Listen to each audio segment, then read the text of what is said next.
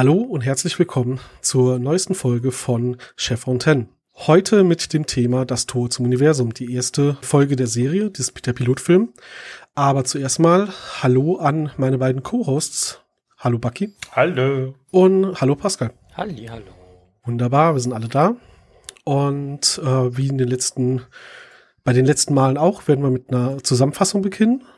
Viel Spaß. Ja, ich habe versucht, mich kurz zu fassen aber wir werden sehen, wie weit wir kommen. Okay. Ähm, in der ersten Szene äh, sehen wir einen militärisch anmutenden großen Raum.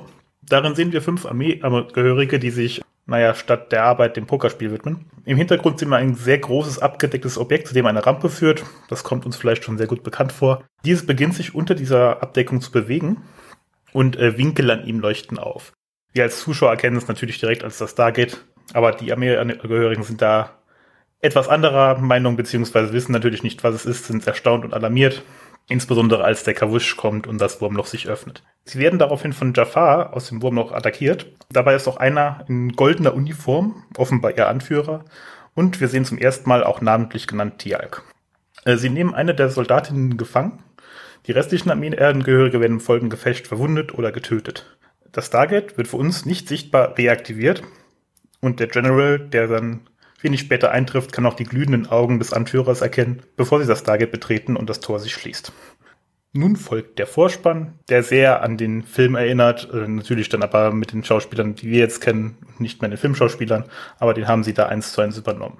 Und daraufhin sehen wir in der nächsten Szene zwei Armeeangehörige, die mal wieder Colonel O'Neill äh, reaktivieren wollen, auf Befehl von General Hammett.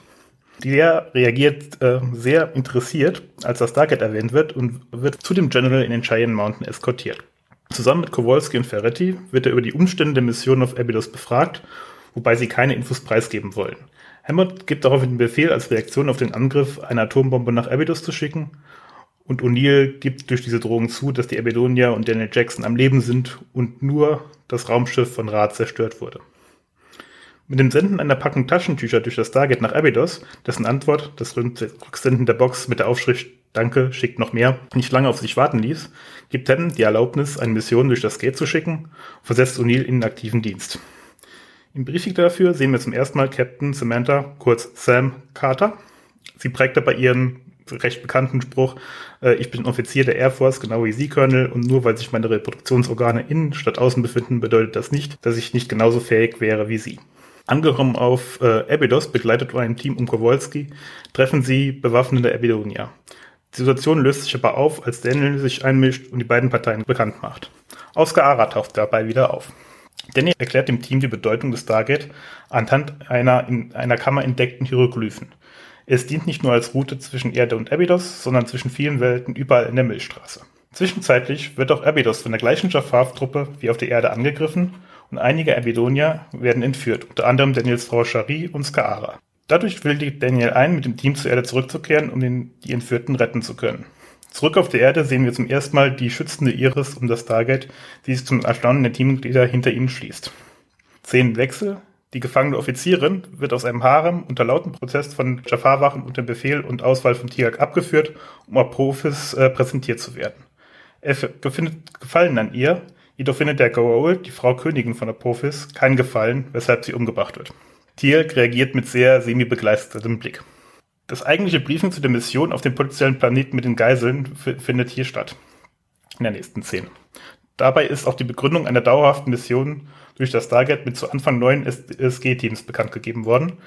Äh, darunter natürlich das SG-1-Team, das uns gut bekannt ist, wobei Daniel erst argumentieren muss, um dabei zu sein, und natürlich SG-2 unter der Leistung von Kowalski. Diese Teams äh, reisen mit dem Stargate zu dem noch unbekannten Planeten, wobei Hammond ihnen 24 Stunden Zeit gibt, bevor die Iris für sie dauerhaft gesperrt wird. Wieder ein Szenenwechsel. Shari wird aus dem Haaren abgeführt und ebenso Apophis und seiner Königin präsentiert. Diesmal findet der Goa'uld Gefallen an dem Vorschlag und dringt daraufhin durch den Rücken in sie ein. Wieder ist Teal'c mit seinem Blick nicht allzu begeistert davon. Von dem Stargate weitergerückt, bekommt SG-2 den Befehl, ein Basiscamp zu errichten. SG-1 rückt weiter vor. Daniel hält forsch eine Gruppe von Priestern auf, mit denen er sich grob durch, mit seinen Sprachkenntnissen und Zeichensprache verständigen kann. Das Team wird nach Chulak zu einem Essen eingeladen und begleitet. Nach kurzer Zeit trifft Apophis ebenso mit seiner, Frau Amonet ein und das Esgetien wird daraufhin gefangen genommen, da sie sich nicht dem Gott unterwerfen wollen, wie es von ihnen erwartet worden war und Daniel natürlich sofort seine Frau, naja, in dem Fall nicht mehr ansprechen wollte. Im Gefängnis werden sie neben diversen anderen Menschen aus Gaara gefangen gehalten und sie erfahren, dass der Name des Gua'uld nicht zunächst von, wie von ihnen vermutet Ra, sondern Apophis ist. Kurze Zeit später betreten Apophis und Amonet auf einer Sänfte und Tiak mit einigen Gefolgsleuten das Gefängnis, um weitere Kinder der Götter auszuwählen. Unter ihnen ist dann auch Skaara. Daniel wollte sich auswählen lassen, wird aber von Jack und Sam zurückgehalten. Die restlichen Gefangenen sollen daraufhin auf Befehl von Apophis sterben. O'Neill und Kantir jedoch überzeugen, ihnen zu helfen und sie kommen mit einem Schuss durch die Wand zurück in die Freiheit. Sie führen die Gefangenen zurück Richtung Sternentor, werden aber von Jafar und Gleitern attackiert. SG-2 hilft ihnen mit einem Schuss aus dem Raketenwerfer aus der Patsche und sie können äh, am Stargate noch die abreisende Goa'uld-Familie um Apophis entdecken. Skaara wird von Neil angesprochen, aber daraufhin direkt attackiert. Äh, er ihn mit einem Handgerät umsitzt und auch glühende Augen. Er gehört offensichtlich auch zu der Goa'uld-Familie.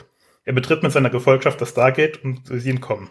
Und der Attacke von weiteren Jafar führt unser SG-Team gefangen durch das Stargate Richtung Erde, wobei Hammond nicht allzu begeistert davon ist. Auch Tiak selbst wird aufgrund seiner Kleidung und Aussehens nicht sehr willkommen geheißen, darf aber bleiben.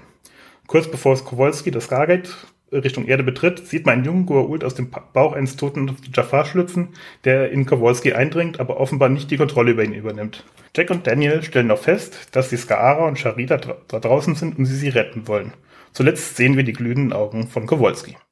Ja, das war ja äh, sehr kurz und knapp, aber ein guter Überblick über den Pilotfilm. Super, danke dir. Ja, sehr gerne. Ähm, ich habe natürlich wieder mit Absicht zurück sehr kurz gefasst, weil nein, wir erwarten natürlich, dass er das alles schon kennt oder ihn vor, bevor er die Folge hier sieht oder hört. Ja, äh, naja, stimmt, sehen wäre schön. Für die Spoilerwarnung, bitte guck die erste Folge zuerst, sind wir jetzt ein bisschen spät, ne? Ein wenig spät, aber das äh, wissen unsere Hörer natürlich schon. Denke ich aber auch. Ja, also bei dem nochmaligen Schauen dieser ersten Folge oder der ersten Doppelfolge ist mir mal aufgefallen, wie viel Potenzial zum Nitpicking so ein Pilotfilm einer Serie bringen kann, wenn man irgendwie die nächsten, wie viel sind es insgesamt, 19 Staffeln Stargate schon geguckt hat. Da sieht man halt auch, inwiefern später in der Serie Dinge sich geändert haben oder realistischer wurden oder auch weniger realistisch wurden und dann im Pilotfilm fällt einem dann nochmal auf, an welchen Stellen sie da halt noch nicht so genau gewusst haben, wo es eigentlich hingehen soll. Auf der einen Seite amüsant, wenn man es nur so guckt, ist es nicht das Problem, aber wenn man dann gezielt jetzt hier auf die Details guckt, muss ich sagen, hat schon ein bisschen wehgetan. ja, es sind so, es sind so einige Sachen. Also eine der ersten, die mir aufgefallen ist, um jetzt mal direkt reinzuspringen. Der getötete Jafar, der am Anfang von den, sagen wir mal, nicht ganz so kompetenten Wachen tatsächlich trotzdem niedergestreckt wird und von Hammond als äh, Exhibit A verwendet wird, um O'Neill zu erklären, dass er Mist gebaut hat, hat tatsächlich direkt ein äh, goldenes Stirnsymbol äh, was ja eigentlich den First Primes, wie heißt es auf Deutsch, dem ersten Primus, äh, äh, vorbehalten ist. Ich hatte tatsächlich gelesen, dass sie diese Szene wohl relativ früh gefilmt hatten, bevor sie einige fertige Konzepte hatten zum Thema Hintergrund und Lore und da dann erst nachträglich entschieden wurde, dass das jetzt nicht bei jedem so ist, was wahrscheinlich mehr eine Make-up als eine Logikentscheidung war. Für jeden dahergelaufenen Jafar dieses Goldsymbol irgendwie zu applizieren als Make-up hätte äh, signifikant viel zu lang gedauert. Ja, das stimmt. Das einfach in Schwarz einmal aufzumalen, quasi mit Eyeliner geht mit Sicherheit schneller.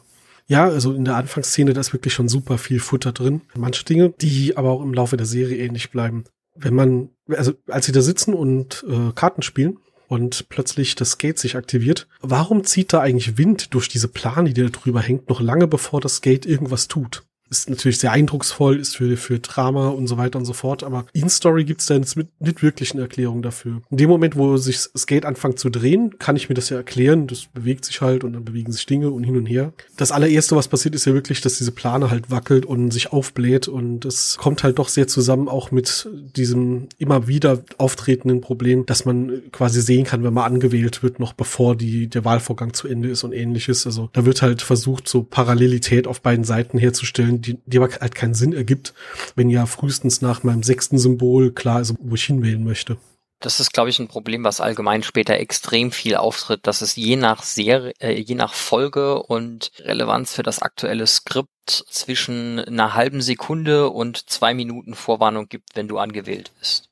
Ja, es gibt dann in der Szene, rennt ja einer der Soldaten zum roten Telefon und sie zeigen halt das Telefon. Man sieht das Gate nicht mehr, aber dann hört man beide, also das würde ich sagen, da war das Audio-Department halt gepennt. In dem Moment, wo sich das Gate öffnet, haben sie den Sound gemixt mit dem siebten Chevron, das einrastet, im Deutschen wie im Englischen. Das heißt, man hört quasi, wie das Gate rauswählt oder die, letzte, die letzten Teile der Sequenz vom Rauswählen, bevor es aufgeht. Also da haben sie wirklich, äh, wie du sagst, man, man merkt schon, dass sie da nicht so, noch nicht so ganz einig sind, wie das später eigentlich weitergehen soll viel interessanter ist auch, wie haben sie das Gate eigentlich angewählt? Also es wurde dann nachträglich natürlich erklärt, aber man sieht das da gerade so gar nicht, was da überhaupt passiert. Du meinst, wenn sie zurück ra äh, rausgehen, ne?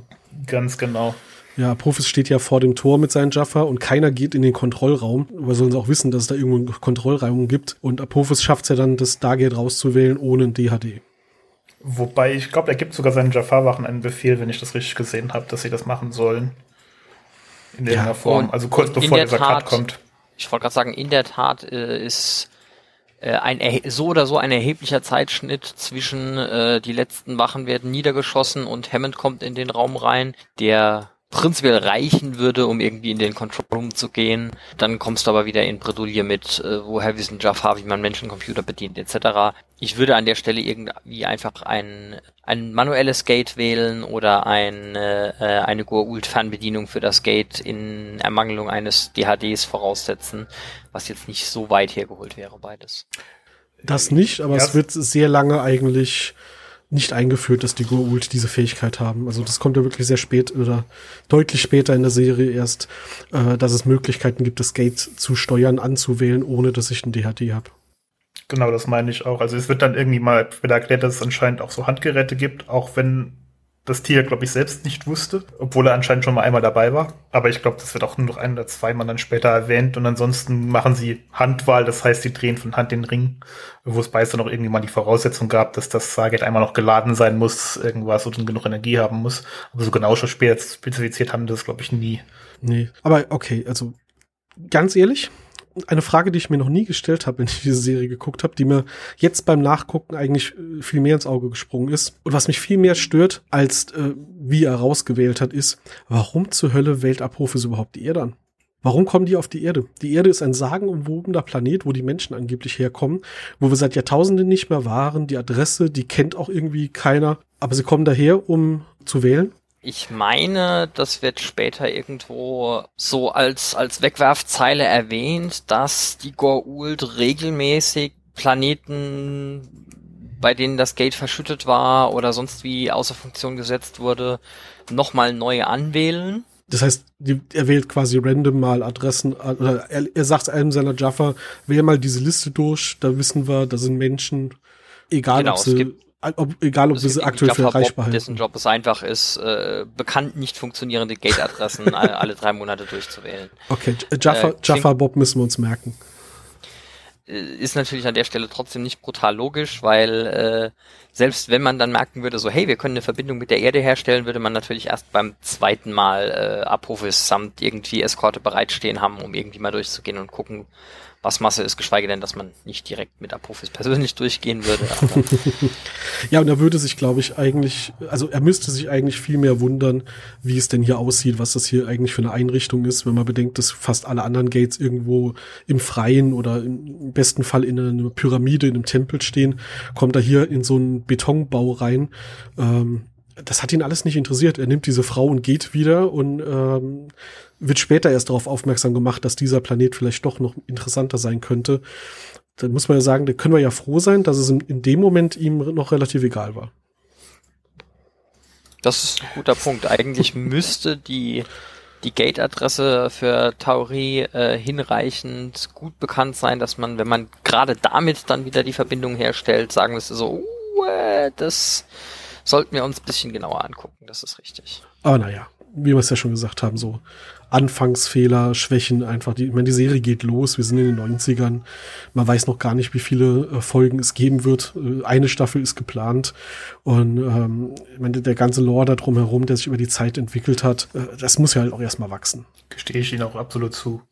Aber äh, eine Sache muss man dann noch erwähnen, so als Spoiler für die Staffel, das passiert ja nicht zum letzten Mal, dass der Apophis auf irgendeinem Planeten einfach tigert. Stimmt. Also das ist in der ersten Staffel noch so ein bisschen Story-Konstanz. Das finde ich, kannst du tatsächlich sogar noch mit so der, der Arroganz deines durchschnittlichen Goa'uls durchaus erklären. Später tauchen mehrere Systemlords auch einfach ohne großartige Eskorte auf der Erde auf, um irgendwelche Verhandlungen zu führen. Also das Problem sehe ich jetzt weniger. Die Goa'uld sind so von sich überzeugt, dass sie einfach einen Haufen Zeug selber machen wollen, insbesondere wenn es irgendwelche großen Taten zu vollbringen gibt, die man später sich selbst als Gott zuschreiben kann. Also das, das finde ich jetzt weniger problematisch. Kurz darauf sieht man ja die Szene, da hatten wir im Pilotfilm schon mal drüber gesprochen, mit den berühmten zwei Aufzügen, die nie vorher und auch nie nachher nochmal erwähnt wurden, als dann Jack O'Neill äh, reinkommt. Ich glaube, dazwischen war jetzt nichts mehr Relevantes, oder?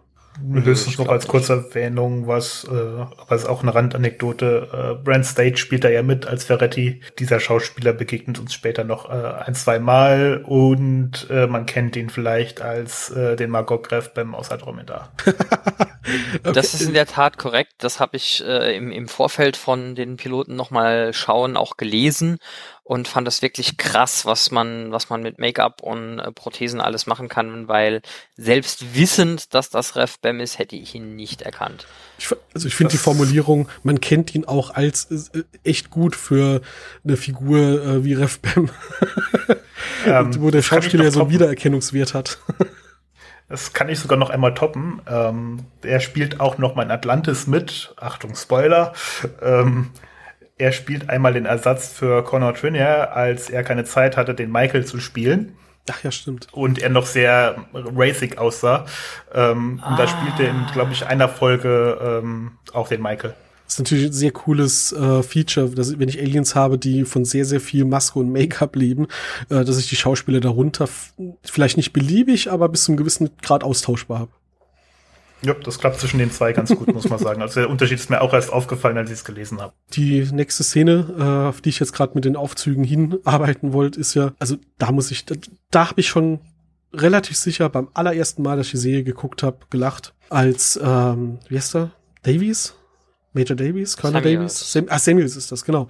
Als Samuels die Stabwaffe in der Hand hat und sagt, unsere Wissenschaftler und wir haben nicht herausgefunden, wie man diese Waffe bedient. Und da gibt's so O'Neill in die Hand. O'Neill legt den Hebel um, das Ding aktiviert sich. Und ich glaube, Hammond sagt dann, ähm, oh, sie haben die wohl schon mal gesehen. Also, warte. Euer komplettes ja, Team hat es nicht geschafft, diesen Hebel zu finden, der da relativ offensichtlich außen dran ist.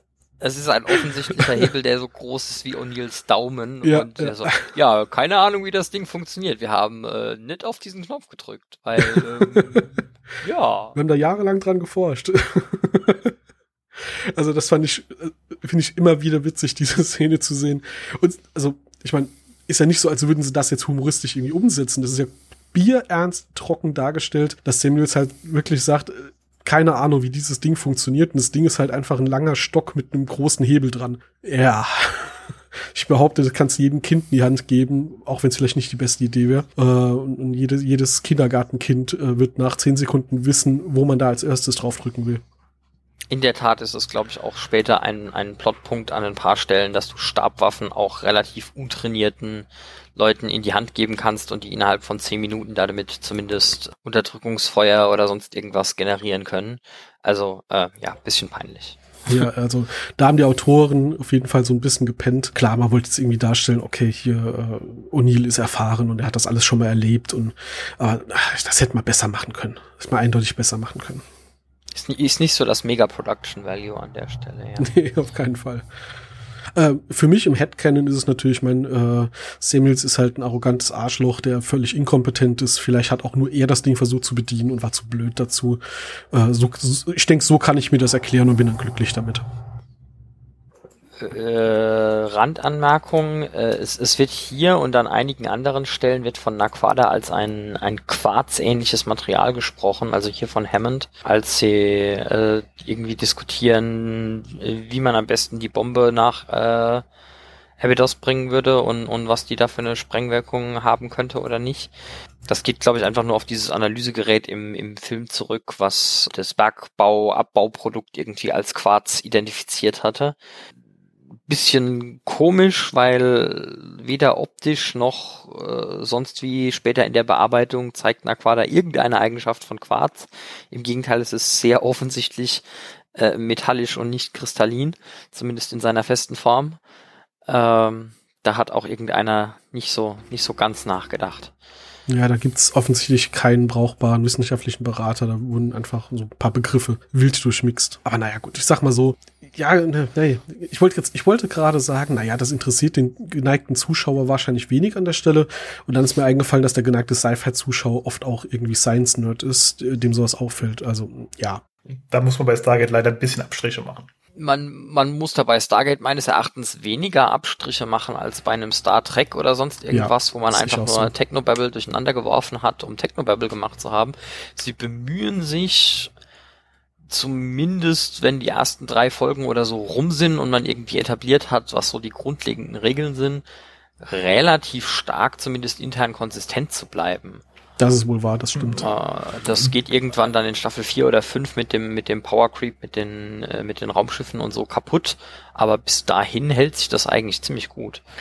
Äh, jein, jein. Was ich, worauf ich hinaus wollte, bei Star Trek haben sie zumindest bei TNG immer einen wissenschaftlichen Berater auch dabei gehabt, der geguckt hat, gab es da zumindest mal Theorien dazu und können wir die, die für die Serie irgendwie sinnvoll benutzen und abwandeln, sodass das wissenschaftlich irgendwie sinnvoll ist. Die lösen natürlich viel mit Technobubble, keine Frage. Wenn Jordi oder Data loslegen, ist klar, dass da nur äh, Technobubble mehr rauskommt.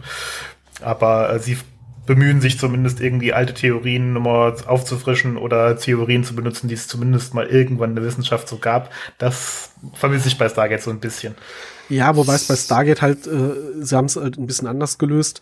Es gibt halt dieses ganze Thema Wurmlochphysik, ähm, wo sie versuchen, möglichst realistisch das Ganze darzustellen, ohne es technisch zu sehr zu erklären. Und äh, ansonsten nutzen sie halt so Standard-Sci-Fi-Tropes. Ja, wir haben Raumschiffe, ja, wir haben Antigravitation und wir haben äh, künstliche Gravitation und wir haben Hyperraumantrieb und sonst wie. Und das was, was aber gut gemacht haben, ist, bei all diesen Dingen wird quasi nur das Statement gemacht, wir haben das. Und es wird nicht versucht, es zu erklären. Und damit funktioniert das für mich ganz gut, wenn ich halt einfach sage, okay, das Raumschiff kann halt schneller als das Licht fliegen, weil ist so. Und wir haben da halt einen Antrieb, der das kann, weil ist so. Und es kostet halt viel Energie von mir aus, ohne dass ich versuche, da irgendwie mit Technobubble zu erklären, wie das denn gemacht wird. Ähm, geht das zumindest mal für mich ein bisschen besser unter in der Suspension of Disbelief, dass ich halt dann einfach drüber weggehen kann. Weil ich meine, das Raumschiffe schneller fliegen als das Licht und das, äh, ich meine, dass ich beamen kann, äh, hier wird's nicht beamen genannt, aber das, das hat, das hat Star Trek und haben viele andere davor und danach halt irgendwie als, als Standards gesetzt, die man verwenden kann, ohne dass man jetzt einen Riesenfass draus aufmachen muss. Und deswegen finde ich das in dem Fall ganz okay. Ähm, später, also für mich, für mich lässt es dann gerade bei SG1 erst in den letzten Staffeln übel nach, aber da reden wir dann drüber. in zehn Jahren. Insbesondere ist es hier halt auch so, dass quasi jede fortgeschrittene Technologie zuerst mal als, ja, Aliens haben diese Technologie, die ist jetzt erstmal einfach äh, quasi magisch und tut halt das.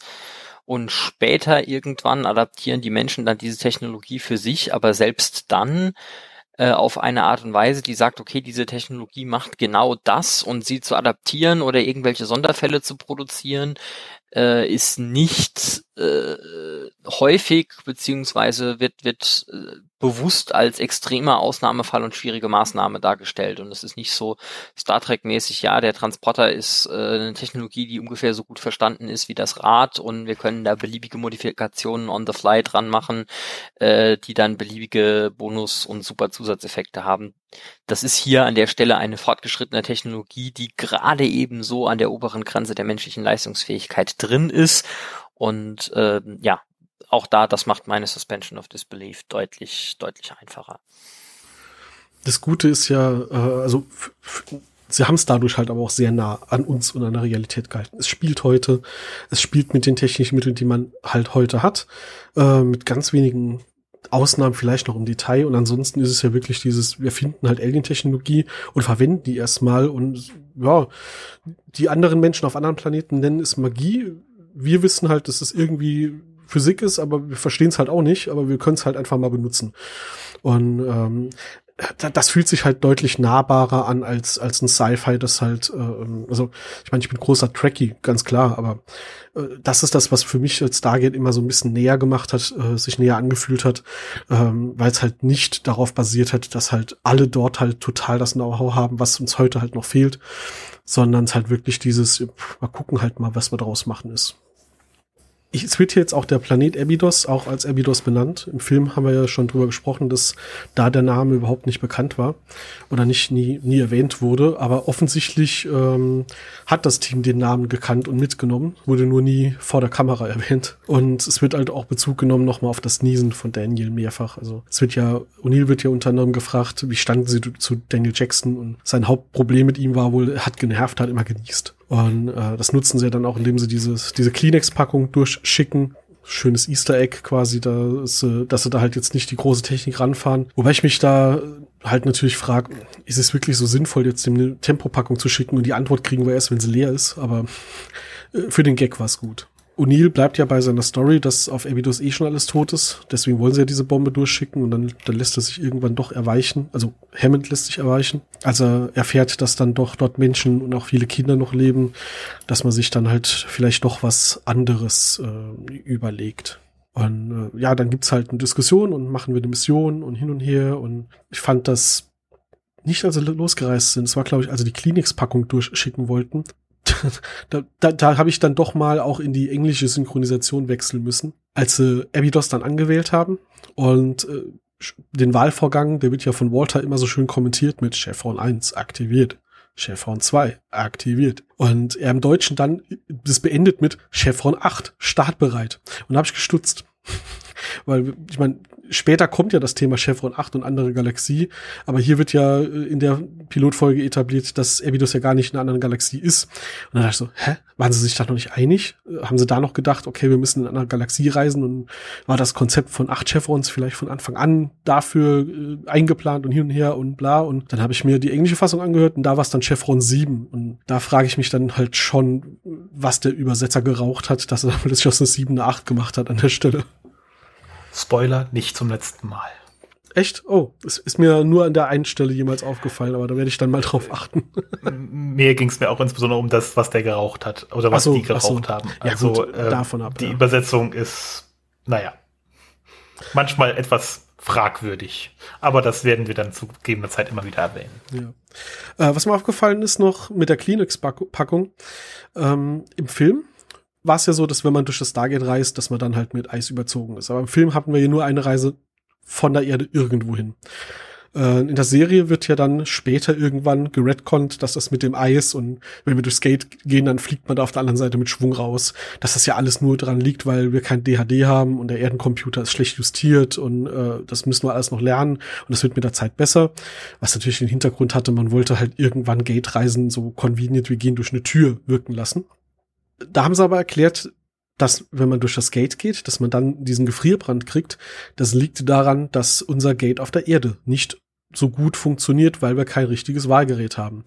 Warum zur Hölle hat dann die Kleenex-Packung, die Daniel zurückschickt, einen Eisüberzug? Weil der hat einen DHD. Da haben sie dann irgendwann in Staffel 3 beim Redcon äh, versucht, das zu fixen. Und wenn man das dann weiß und dann die erste Folge nochmal guckt, fällt einem auf, eine, nee, die Erklärung passt leider auch nicht hundertprozentig. Sorry. Ich glaube, da haben sie einfach gepennt an der Stelle. Ja, ich meine, sie, sie, erklärt ja auch, als sie auf, auf Abydos ankommt, dass das mit den Wurmlochreisen an sich zusammenhängt und mit der Komprimierung und ach und wie.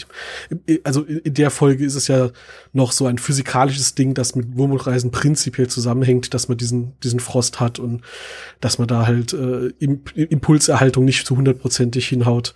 Das haben sie halt wirklich später versucht zu überschreiben.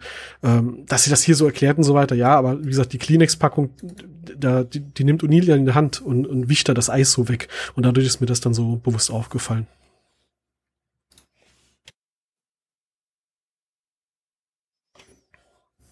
Ja, aber es funktioniert ja. Also Daniel schickt sie ja dann auch brav zurück mit, äh, mit leerem Inhalt und äh, schickt bitte mehr. Von daher hat das als Nachricht wunderbar geklappt und äh, Hammond ist daraufhin ja begeisterungsfähig für deine Mission zu genehmigen. Ja, ja, das stimmt. Ähm, in dieser, ja doch, hast du eben schon gesagt, das berühmte Zitat von, von Carter, in dieser Szene, als Carter vorgestellt wird, ähm, aus heutiger Sicht 2020 findet man es halt ein bisschen befremdlich, dass sie da halt als Frau so ja wenig ernst genommen wird und auch wenn sie ja sich damit rausreden wollen, dass das ja alles gar nichts damit zu tun hat, dass sie weiblich ist, merkt man ja schon, dass das alles so ein bisschen Männergetue und ach, das ist halt ein harter Job und kannst du das wirklich ist. Auf der einen Seite denke ich mir aus heutiger Sicht muss das sein, auf der anderen Seite, ich meine, wir leben ja immer noch in einer Gesellschaft, wo viele das so sehen und äh, während man heute versucht, das einfach äh, ja man, man stellt heute gerne so dar, wie man es gerne hätte. Hat man da, glaube ich, doch eine schöne Szene, in der die Männer so ein bisschen machohaft rüberkommen und Carter sich behaupten kann, so dass man dann halt auch sofort klarstellen kann, die hat was drauf, die kann was und die lässt sich von denen jetzt auch nichts absprechen oder kleinreden. Ähm, Kowalski hat ja da so ein bisschen dann den Klischee-Macho gespielt und hat dann äh, ja so sie damit herausgefordert und Carter hat dann ja wunderbar die, die Fronten geklärt. Das Einzige, was mich dann halt noch gestört hat, war, ähm, sie ist dann so hart und sie sollten die Tatsache akzeptieren und ich bin hier die, zwar eine Frau, aber das spielt hier keine Rolle und dann diskutieren sie über Puppen, mit, diese, mit denen sie gespielt haben. Also, ach, den Einschub hätte ich jetzt aber dann auch noch, auch nicht unbedingt gebraucht. Ja, da haben sie dann nochmal so ein bisschen alte Muster gehabt, aber ich fand die Szene insgesamt auch eher erbaulich, weil sie halt gezeigt hat, äh, sie ist tough und sie setzt sich durch und äh, auch gegen irgendwelche unnötigen Machos, die versuchen sie mit Tricks dann äh, weich zu kochen quasi und sie dachte, ja, habe ich auch schon gemacht, ist, ist, ist okay. Ja, der, der, der andere Kollege, der neben äh, Kowalski saß, ähm, hat ja auch so ein ja, sind sie schon mal bei vollem Tempo aus einer Boeing, keine Ahnung was, rausgesprungen mit Fallschirm ins Gebiet, Zielgebiet und bla bla bla und äh, sowas. Und ich weiß gar nicht mehr, wie genau der Wortlaut war. Und Carter so, ja, mehrfach. Und man merkt halt, wie er dann schon so, äh, äh, durch Stargate gehen ist viel schlimmer. ja, also, ja, das war, schon, waren etwas, das, war schön. das haben sie schon schön ja. irgendwie dargestellt, dass er so ein bisschen deppenhaft gewirkt hat und ähm, ja, sie da halt gut mit ihnen klargekommen ist. Genau, das meinte ich schon auch. Wobei ich auch sagen muss, O'Neills Art und Weise, sich dann da irgendwie rauszuretten. Die Geschichte von wegen, ja, ich habe überhaupt kein Problem damit, dass sie eine Frau sind. Ich mag Frauen, ich habe nur ein kleines Problem mit Wissenschaftlern.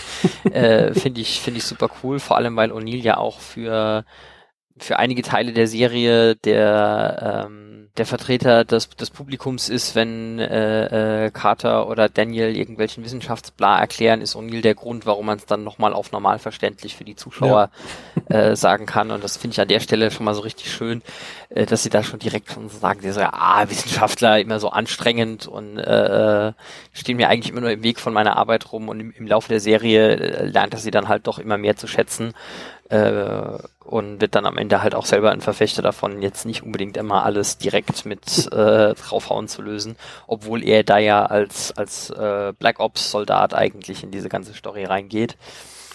Äh, das passt das ja. ist eigentlich auch schön. Ja, es passt ja wirklich auch einfach zum Charakter, da hast du schon recht, weil man, er ist halt einfach der Militarist, der Haut drauf Mensch, der dann halt sagt, warum so viel reden, warum so viel nachdenken, lass halt einfach taktisch vorgehen und zuschlagen.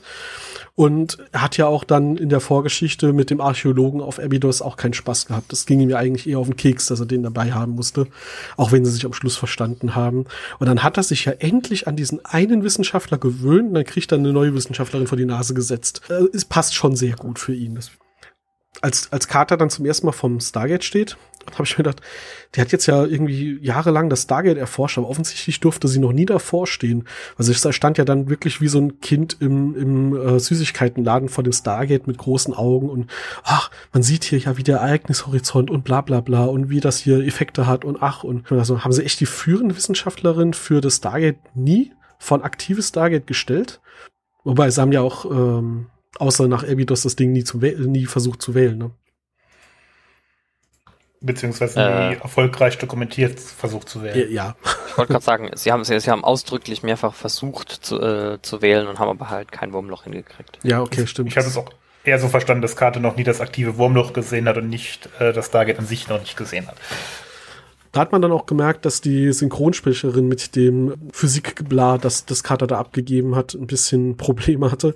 Im Englischen ist es super flüssig und, und normal und im Deutschen wirkt das total gestelzt und abgelesen. Also da vom Gate steht und erklärt, was sie da gerade sieht, dann hörst du raus, dass die Synchronsprecherin das ablesen muss. Später haben wir das Problem zum Glück nicht mehr, aber ja, es wirkt schon sehr, sehr künstlich an der Stelle und äh, ist dann halt auch ein bisschen witzig zu hören. Ja und nein, aber naja. Ihr kennt meine Meinung zur Synchronen. Ja, ja, ja, ja. Sie werden ja dann quasi von den Abidoniern mit Erdwaffen attackiert. Hm. Das hatten wir ja schon bei der Filmbesprechung. Und jetzt, wie lange war es? Jetzt ein Jahr später? Und die Waffen A funktionieren noch. Und wie viele Waffen haben die bitte auf dem Planeten zurückgelassen? Das ist ja schon eine Menge. Also klar, sie hatten einiges dabei. Aber. Ja gut, sie hätten ihre Ausrüstung ja schlecht mit nach Hause nehmen können, weil Hemd haben sie erzählt, wir haben da die Bombe gezündet und sind schnell weggerannt. okay, das, das, das lasse ich gelten. Aber trotzdem, wieso funktionieren die Waffen noch? Äh, ja. Gerade so komplizierte Gewehre, die musst du eigentlich so regelmäßig warten, auch komplett auseinandernehmen und dann noch in einer Wüstenregion all komplett entstauben, weil sie sonst Ladehemmungen haben. Der Daniel, äh, der Archäologe, der, der wusste, wie das geht und hat es den Kids beigebracht. Ja, nein. Hallo, der war immerhin Amerikaner, also. Genau, äh, der muss sich mit Waffen auskennen. Aber er hat die ganze Zeit nur im Sand gebuddelt, also. Naja, egal. Ist mir nur mal gerade noch aufgefallen.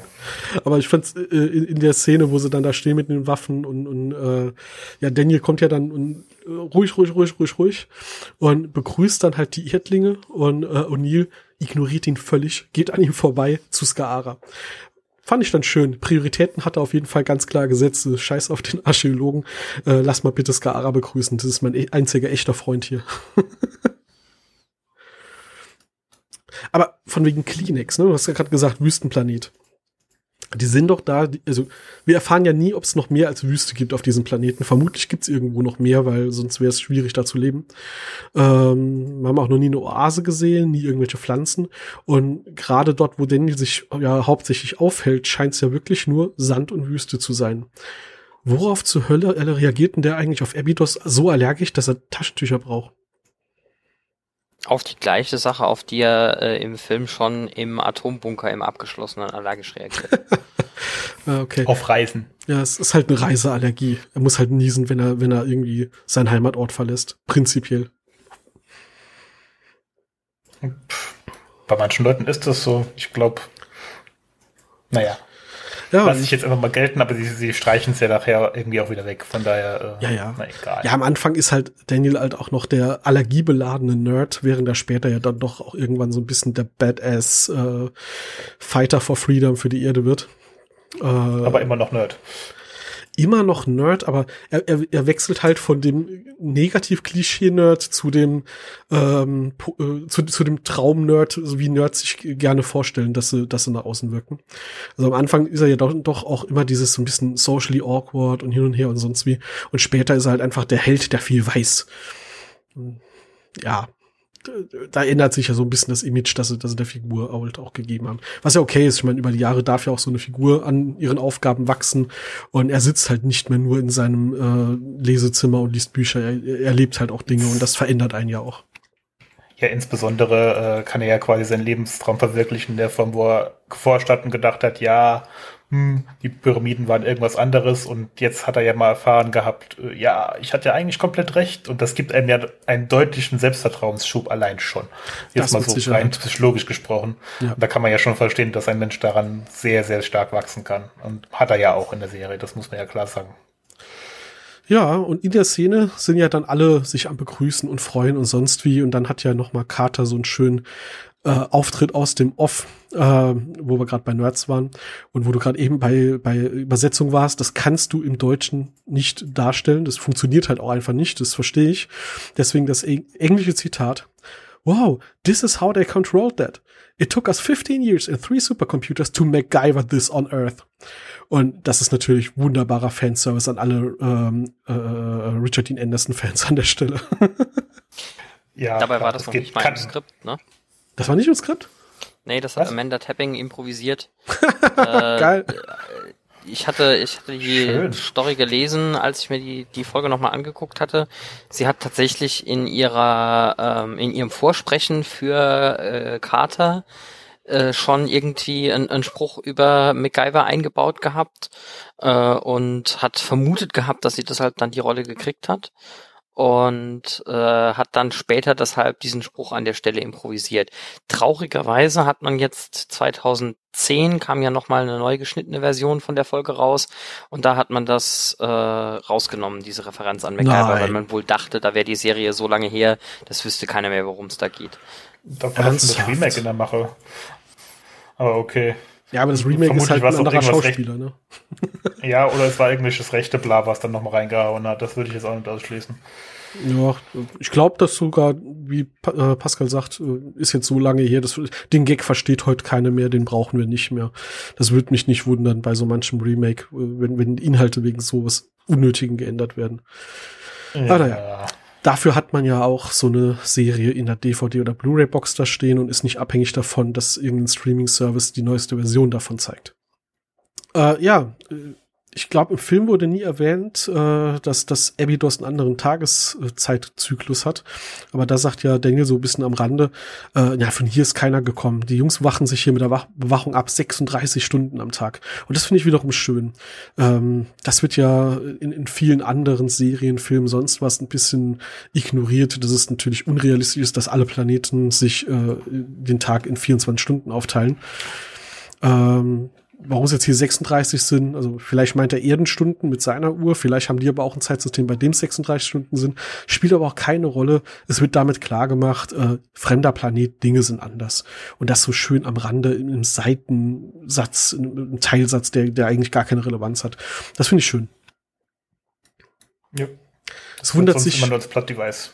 Benutzt. Genau. Also wird dann immer nur, ja, wir brauchen jetzt mal was anderes, also sagen wir jetzt, äh, der Tag ist länger oder genau. kürzer.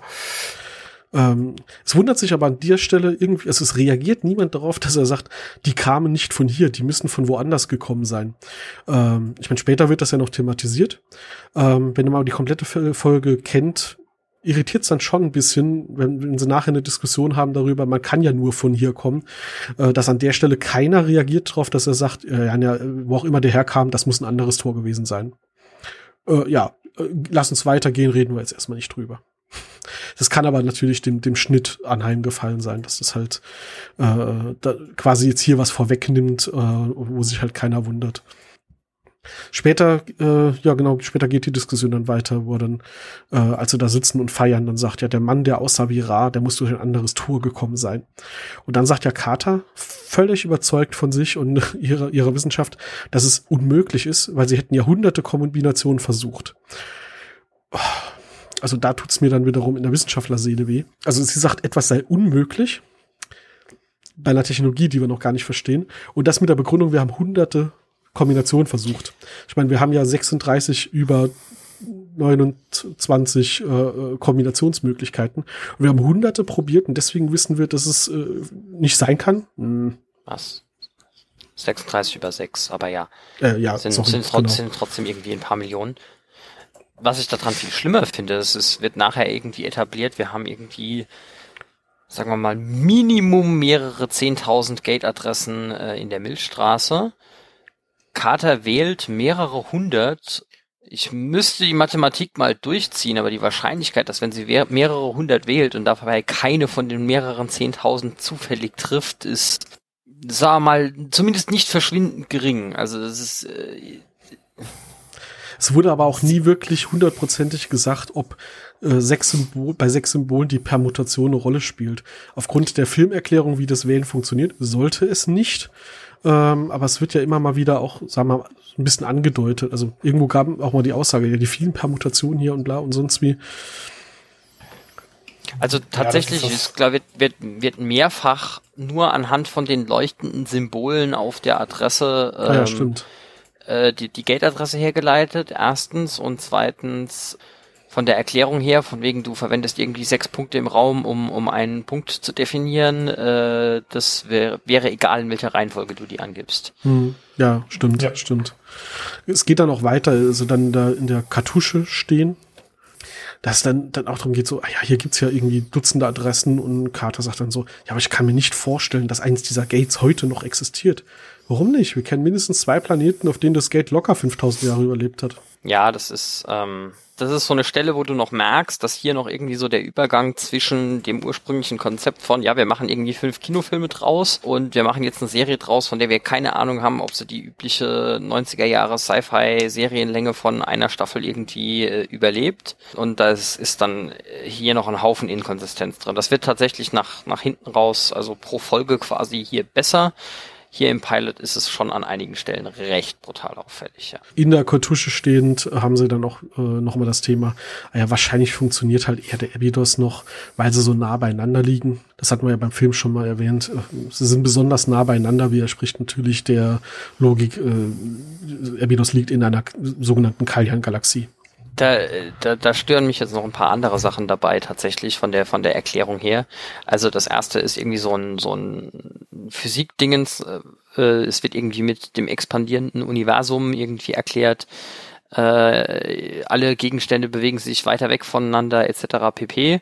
Äh, und deshalb ja ist irgendwie ungünstig nach meinem Verständnis von der zugrunde liegenden Physik, ich hoffe, keiner von den Zuhörern schlägt mich jetzt, weil ich das falsch verstanden habe, ist der Punkt nicht, dass alle Sachen immer weiter voneinander weggehen, sondern dass die relative Position zueinander eigentlich die gleiche ist, aber die Menge an Raum, die dazwischen ist, halt äh, größer ist.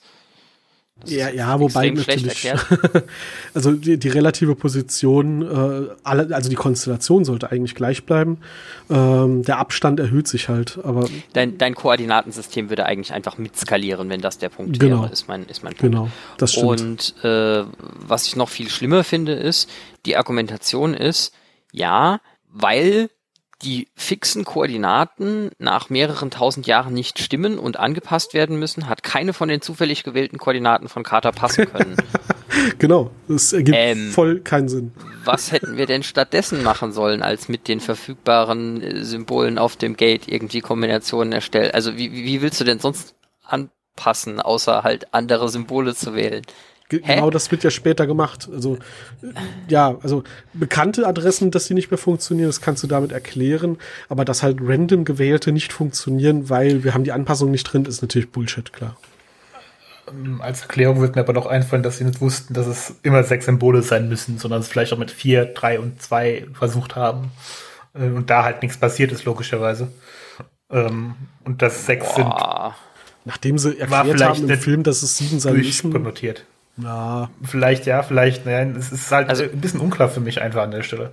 Nachdem sie eine pseudowissenschaftliche physikalische Erklärung im Film geliefert hatten und Carter ja Doktor der Astrophysik ist, äh, hätte man wissen müssen, dass wenn das bei dem einen dann mit dieser Begründung sieben Symbole sein müssen oder sechs plus Origin, äh, hätten es immer sechs plus Ursprungspunkt sein müssen ich meine, es ist ein Wunder, dass wir überhaupt rausgefunden haben, dass man mit diesem Gate sieben Symbole wählen muss. Ähm, ich meine, wir haben einen Apparat, bei dem du neun Symbole einrasten kannst. Und irgendjemandem ist aufgefallen, dass sieben die Zahl ist, die wir brauchen. Es ist, ne? Davon, also. also ja, das, ähm, aber um da aber mal drauf zurückzukommen, sie haben es ja schon mal geschafft, das Stargate zu aktivieren. Das wissen wir ja, also eigentlich noch nicht, aber so viel Spoiler ist der erste Staffel erlaubt äh, dass sie das schon mal in den 40ern geschafft haben, das zu aktivieren. Das Wissen wurde auch nicht transportiert. Ähm, das nee, alles Geheimakten und alle töten, die daran beteiligt waren, am besten. Ja, so ungefähr. Oder halt Gedächtnis löschen wahlweise oder irgendwas, ja, was einem ja, gerade ja. einfällt. Aber äh, das, das meinte ich auch damit, dass das vielleicht nicht ganz sauber alles immer dokumentiert und argumentiert war vom Militär äh, und die Astrophysiker nur das bekommen, was das Militär drauf Bock hat, dass es auch bekommen. Das kann natürlich sein, ja. Wobei es ja lange Zeit eigentlich ein Zivilprojekt unter, also unter Schirmherrschaft des Militäres ein zivil geleitetes Projekt war und ja, also ich, erklärt aber halt trotzdem nicht, warum sie jetzt an der Stelle so Bullshit-Erklärung. Also, weißt du, du hättest ja einfach statt äh, das Universum expandiert und deswegen stimmen die Adressen nicht, hättest ja einfach auch anbringen können, ja, die, die Position der Galaxien und Sterne zueinander, die variiert halt, weil die Dinge drehen sich umeinander. Und nach einer gewissen Zeit äh, sind halt Winkel anders. Also, das wäre ja mhm. auch eine, eine viel nähere Erklärung gewesen für den Durchschnittszuschauer, als irgendwie mit Expansion des Universums zu, äh, zu hantieren. Ja. Also es war halt, es sie haben es halt unnötig versucht aufzublasen und haben, haben damit, glaube ich, einfach es, es ein bisschen abstruser gemacht. Es, es, geht ja auch noch an einer anderen Stelle kaputt. Also die Erklärung ist ja nachher ja, die DHD updaten sich ja gegenseitig und selbstständig. Wie tun sie das, wenn keine Wurmlochverbindung bestand? Also klar, wenn eine besteht, dann gerne, aber wenn so ein Stargate verbuddelt war, ist es unwahrscheinlich, dass die eine Update-Funktion haben. Außer die haben natürlich irgendeine Subraumverbindung, die sie nie erwähnt haben. Ja, Tatsächlich wird genau das erklärt. Ähm, wenn das verbuddelt ist, kannst du kein Wurmloch etablieren. Ähm, es wird aber erklärt tatsächlich, dass das Update äh, auch im Subraum passiert über Wurmlöcher quasi, aber ohne, dass du den Ereignishorizont wirklich öffnest. Also das Update funktioniert tatsächlich ohne ein, ein, ein echtes Öffnen. Das wird genauso gesagt und deswegen kann ich, würde ich sagen, das passt dann schon irgendwie. Ich glaube auch die Fähigkeit von Stargates Daten zu übertragen, ohne ein Wurmloch zu öffnen, wird an ein paar Stellen irgendwie äh, ja, genutzt ja. tatsächlich. Stimmt, habt ihr recht. Mir fällt übrigens dabei auf, dann funktioniert, dann, dann möchte ich meine Beschwerde von eben zurückziehen, wenn ich nochmal mehr drüber nachdenke.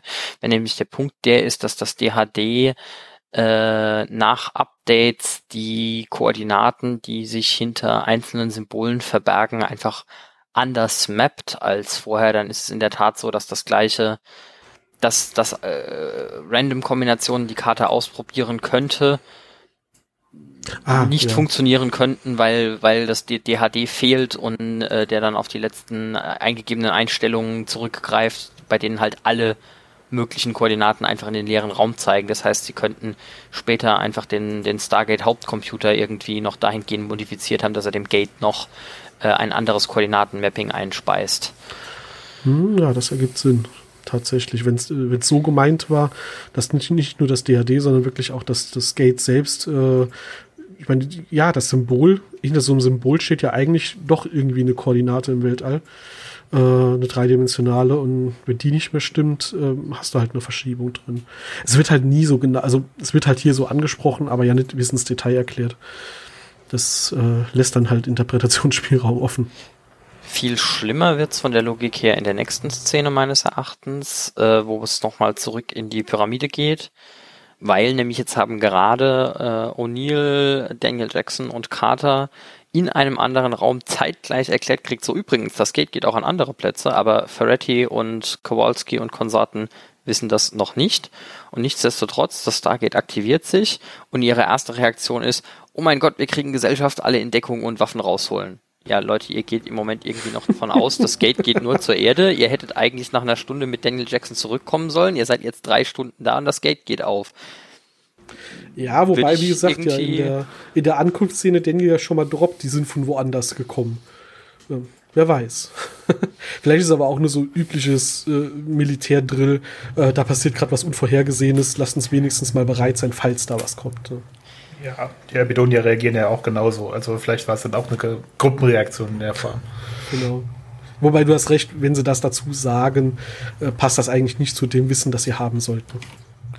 Was, was ich an der Szene auch noch etwas furchtbar finde, Apophis inspiziert so Shari.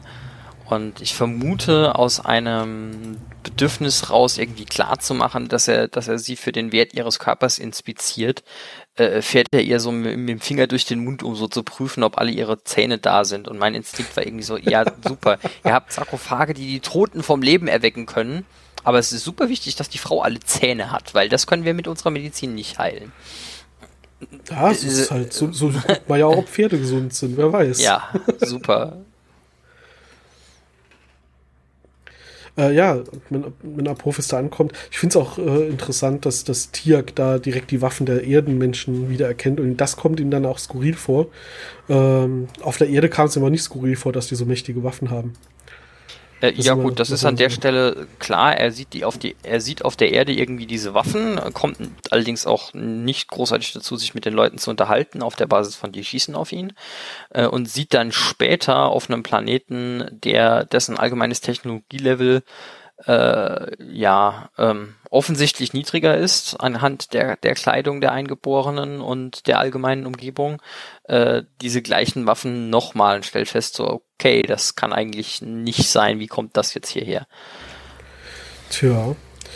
Ja, und dann, äh, wenn, wenn Apophis wieder abreißt, haben wir dann den äh, noch oft wiederkehrenden Kontinuitäts- oder ja, Erklärungsbug drin, dass er dann halt äh, sieben Symbole wählt, um von etwas abzureisen auf einem DHD.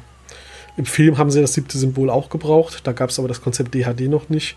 Und in der Serie ist es ja eigentlich im Kanon so gedacht, dass das DHD nur sechs Symbole braucht, weil es ja selbst weiß, wo es steht. Und deswegen auch ein Symbol weniger hat als das Gate. Äh, weil die Absendung. Nein, tatsächlich kommt in der Serie relativ oder wird, wird mindestens zweimal, wo es mir spontan einfällt, ausdrücklich erwähnt, dass das siebte Symbol auf dem DHD ist. Also wenn sie später ja. irgendwie in der Antarktis gefangen sind, kommt das auch nochmal. Aber damit kommst du zu einem großen Problem. Wenn das siebte Symbol nämlich auf dem DHD ist, bedeutet das, ähm, du kannst nicht von jedem Planeten aus jedem anderen anwählen. Weil wenn dein Wahlgerät ein Symbol weniger hat als dein Gate, kannst du alle Kombinationen, die das Symbol, das dir fehlt, beinhalten, nicht mehr wählen. Und es ist tatsächlich auch vom, vom Show-Design so gedacht gewesen, dass man auf dem DHD nur sechs Symbole wählen muss und sie dann aber halt an manchen Stellen aus Gründen des Plots halt irgendwie ein siebtes, das siebte Symbol da drauf gefunden haben. Ähm, das kommt hier halt vor, dass er sieben Symbole wählt, und das kommt immer mal wieder vor, aber ähm, ja, das, das Pattern vom DHD äh, ist tatsächlich ein Symbol weniger als vom Gate, genau aus dem Grund. Okay. Ähm. Äh, Sehe ich sofort ein. Äh, eine, eine Sache allerdings, es ist an, an einigen Stellen vom Design her äh, mehr oder weniger offensichtlich so gedacht, dass erstens das Point of Origin Symbol grundsätzlich nicht in der Adresse drin vorkommt. Kann ja auch gar nicht, weil, äh, wie du sagst, sonst funktioniert die gleiche Adresse von zwei verschiedenen Gates aus äh, unterschiedlich gut und dass das Point of Origin Symbol äh, quasi immer auf der gleichen Stelle am DHD ist, aber halt mit einem anderen Symbol belegt ist. Wie logisch das dann überhaupt noch ist, es drauf zu haben, ist in der Tat äh, fragwürdig. Aber ich würde auch sagen, das äh, ist an der Stelle so wichtig, weil ich glaube, dass DHD ist schlau genug, das hat man ja später auch gesehen, dass das ein, durchaus ein Computer ist, zu merken, wenn es halt sieben Symbole eingegeben bekommt und das letzte ist das, was es selbst definiert, dass es ihm das einfach scheißegal ist. Letztlich. Ja, ja, auf jeden also Fall. Also klar, es ist nicht erklärt, sehe ich ein, aber ich sehe es jetzt auch nicht so als schlimmen Bug. Nee, gar nicht. Es ist wirklich so ein, so ein Seitending, das uns halt immer mal wieder äh, vorkommt. Äh, wie gesagt, das, das halt, du hast halt ein übles Plotproblem, wenn, wenn du das siebte Symbol auf dem äh, DHD drauf hast, dass dir dann einfach ein anderes Symbol fehlen muss, weil eins zu wenig drauf ist. Und ähm, ja, das, wie gesagt, es war halt nicht so gedacht, aber an manchen Stellen spielt es halt dann eine Rolle, zum Beispiel halt in der Antarktis, äh, weil sie daran halt erkennen, wir sind auf einem anderen Planeten, das ist nicht die Erde, das siebte Symbol hier ist anders. Äh, zwei Sachen noch zu der Szene. Erstens, Ferretti sieht ja irgendwie so halbtot den Jafar das äh, Gate wählen und kann dann später auf der Basis die Adresse ähm, rekonstruieren.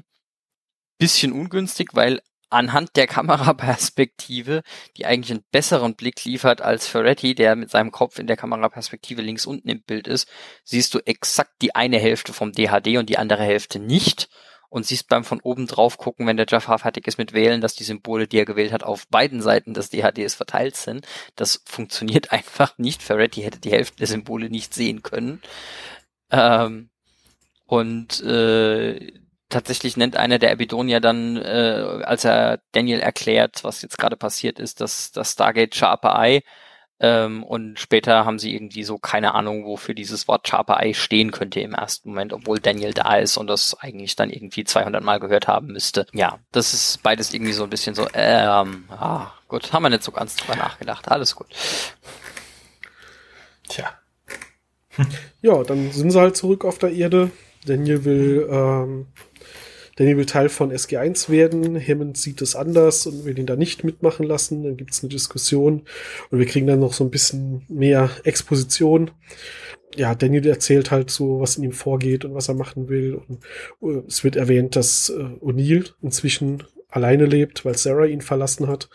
Das heißt, äh, er hat quasi auch außer dem Team SG1 auf der Erde zumindest mal mit dem Stand, Standpunkt, was wir jetzt haben, außer seinen Kollegen hat er auch nichts mehr, was ihn da hält, was jetzt im Film ja relevanter war als in der Serie.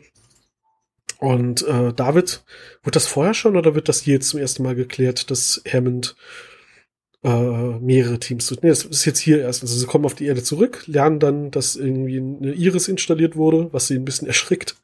Und Hammond erklärt ihnen, ja, es wird hier ein Reiseprogramm geben, neun Teams werden zusammengestellt und so weiter und so fort. Genau. Die installierte Iris ist übrigens magisch. Die beamt nämlich Leute, die direkt vor ihr stehen, weg, wenn man sie anguckt. Was? Also sie haben irgendwie, einen, sie haben irgendwie einen Cut, so, sie kommen durch das Stargate rein, schleifen die Verletzten bis fünf Zentimeter vor dem Ereignishorizont. Samuels brüllt in seinen Walkie-Talkie, Iris schließen, Iris schließen, und du siehst einen, einen Shot von vor dem Stargate, wie sich die Iris schließt, mit der Rampe im Bild und auf der Rampe ist einfach niemand.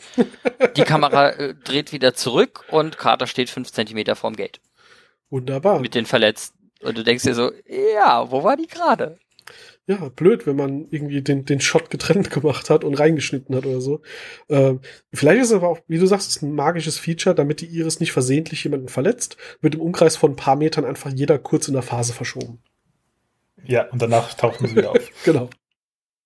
Dann so ein, Erkennt ihr das, wenn man eine Geschichte liest oder einen Film guckt oder eine Serie und jemand passiert was Tolles und du denkst in dem Moment so, oh mein Gott, ich weiß aber schon, dass er davon nicht mehr viel haben wird, weil jetzt wird Kowalski zum äh, Chef von SG2 ernannt und ich denke mir nur so, oh, puh, Kowalski, er freut sich so über dieses Kommando und er wird nicht wirklich lange Freude dran haben. Er hat so ein bisschen das moderne Redshirt gespielt. Also äh, ja, stimmt. so ähnlich. Äh, du hast gerade eben gesagt hier, dass, dass er dieses Video hatte, äh, nee, dass, dass sich die Symbole gemerkt hat und dann ja auf dem Video die, die Symbole auf dem Gate äh, ja, durchgeht, um, um zu sagen, welche das waren. Ähm, Finde ich ganz interessant, dass froh sind, dass sie diese Aufzeichnung haben. Da wird jetzt hier eigentlich impliziert, dass die Symbole auf Abydos dann immer noch anders sind als auf der Erde. Also nicht nur eins, sondern alle, äh, was ja nachher dann gar nicht mehr der Fall ist. Äh, sonst hätten sie ja einfach die Liste der Symbole, die sie kennen. Aber ja, wer hat denn das Video? Und dann guckt er das Video durch von, von dem Stargate da auf, auf Abydos und irgendwie muss er da aus dem Video dann halt die, die Symbole erkennen. Äh, man sieht aber dann trotzdem, dass da das siebte Symbol zu Abydos ein komplett anderes ist. Und das fand ich dann wiederum sehr schade, weil, warum? Also hier ist es, ich weiß gar nicht mehr, es sieht aus wie so ein, so ein, so ein Balken, äh, während ja im Film Abydos ein Symbol hatte, das ganz bewusst ähnlich wie das der Erde war, aber statt eine Sonne halt drei Monde hat, äh, also drei Kreise, die drüber stehen. Und ähm, verstehe ich halt. Also das, das gehört zu den Dingen, wo ich mir denke, warum muss man das jetzt für die Serie ändern? Dieses Symbol ist so prominent im Film gezeigt, gezeichnet, benannt worden.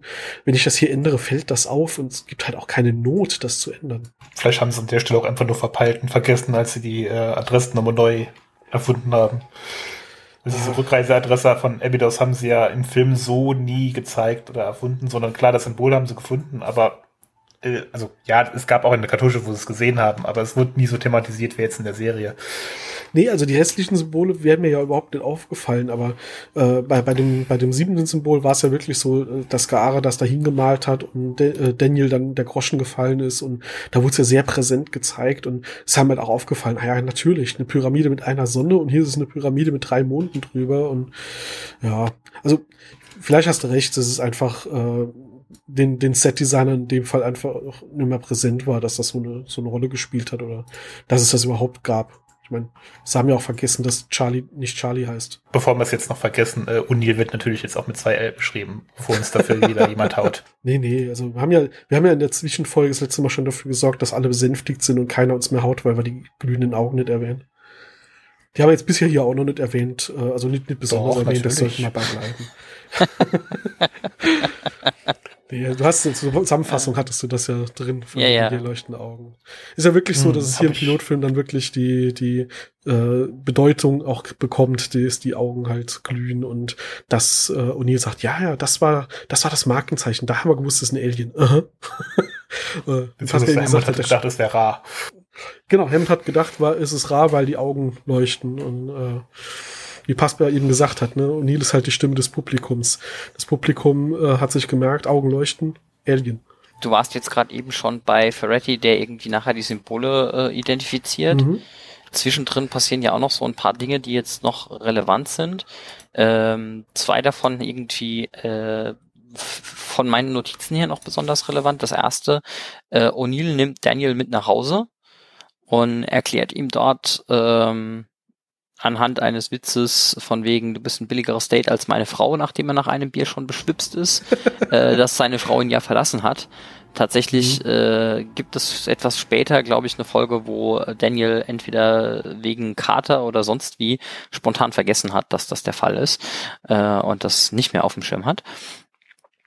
Ähm, Und das andere ist äh, die Szene, wo äh, Shari tatsächlich dann den ähm,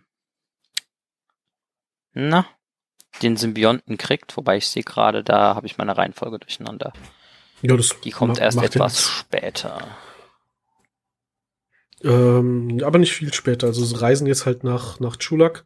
Übrigens sind sie ja nach, nach ähm, Abydos durchgegangen und da ging es halt Carter nicht so wohl, aber man hat jetzt, man hat nicht gesehen so richtig, wie sie rausgekommen sind, deswegen wurde es da nicht so dargestellt. Und hier nach Chulak sieht man ja, dass sie da äh, echt mit Schwung aus dem Gate rausfliegen. Also da wird das noch deutlich da äh, reingebaut, dass die Gate-Reise gar nicht so gemütlich ist. Ja, und, äh, Und, die äh, Erklärung für später ist an der Stelle dann halt auch kaputt, weil das ist eine von den Goa'uld vorgegebene Adresse und die Kalibrierung ist trotzdem hinüber. Ja. Ähm, Ja gut, äh, das wird ja wirklich erklärt mit, unser Gate ist irgendwie äh, so schlecht kalibriert, dass dann so ein paar Zentimeter fehlen und deswegen dann, äh, ja, Rechnung nicht und hin und her. Also nicht wegen der Adresse, sondern wegen, wie wir das Gate ansteuern. Und weil wir ja, Ja, auch Protokolle überspringen und, hin und her. Ähm, Daniel kriegt auch direkt den Auftrag, dann jetzt hier zu gucken, wie sie nach Hause kommen. Das ist ja diese, diese Slapstick-Szene so, ja, da muss man hier so, können Sie es? Ja, da muss man hier so, haben Sie es? Ja, da muss man hier und er geht einfach weg. Also Neil geht Ja. einfach weg. Und äh, da ist es dann zum Beispiel wieder so, auf Chulak muss Daniel gucken, welche Symbole zur Erde führen. Das heißt, das sind nicht dieselben, die sie schon kennen von Abydos. Also das sind wirklich nur so ein bisschen inkonsistent hier. Äh, äh, haben, haben jetzt die Planeten dieselben Symbole, unterschiedliche Symbole drauf. Bleibt, bleibt ein bisschen schwammig. Und dann kommt schon die Szene, auf die du gerade hinaus wolltest, mit äh, äh, Amunet soll Shar- Shari beurteilen. So im Allgemeinen hat der Pilotfilm ja das gleiche Problem wie der Film.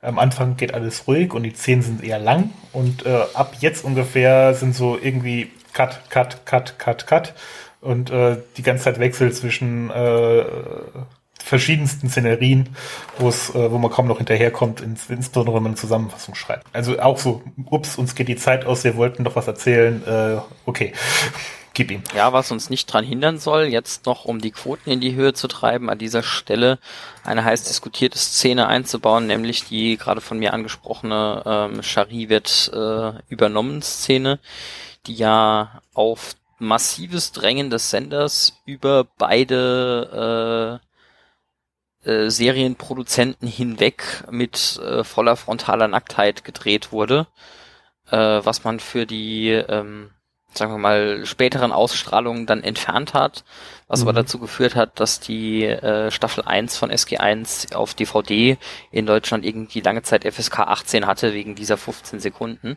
Ja, auch so ein bisschen Banane. Ist auch irgendwie ironisch, weil normalerweise sind wir diejenigen, die nicht Brüder sind und bei Amis wird das ab 18 gemacht. Also das stimmt, ja. ja. Tatsächlich kann ich mich erinnern, äh, ich habe das ja früher, wie Uwe schon so in der in der ersten halben Folge erzählt hat, alles immer so mittwochsabends im Fernsehen gesehen und habe mir dann irgendwann äh, später die die DVDs zumindest von der ersten Staffel mal gekauft und als ich die dann geguckt habe, war ich wirklich sehr überrascht, ob dieser Nacktszene, weil ich die nämlich vorher noch nie gesehen hatte, ähm, weil die im Norma in der normalen Fernsehausstrahlung einfach tatsächlich geschnitten wurde.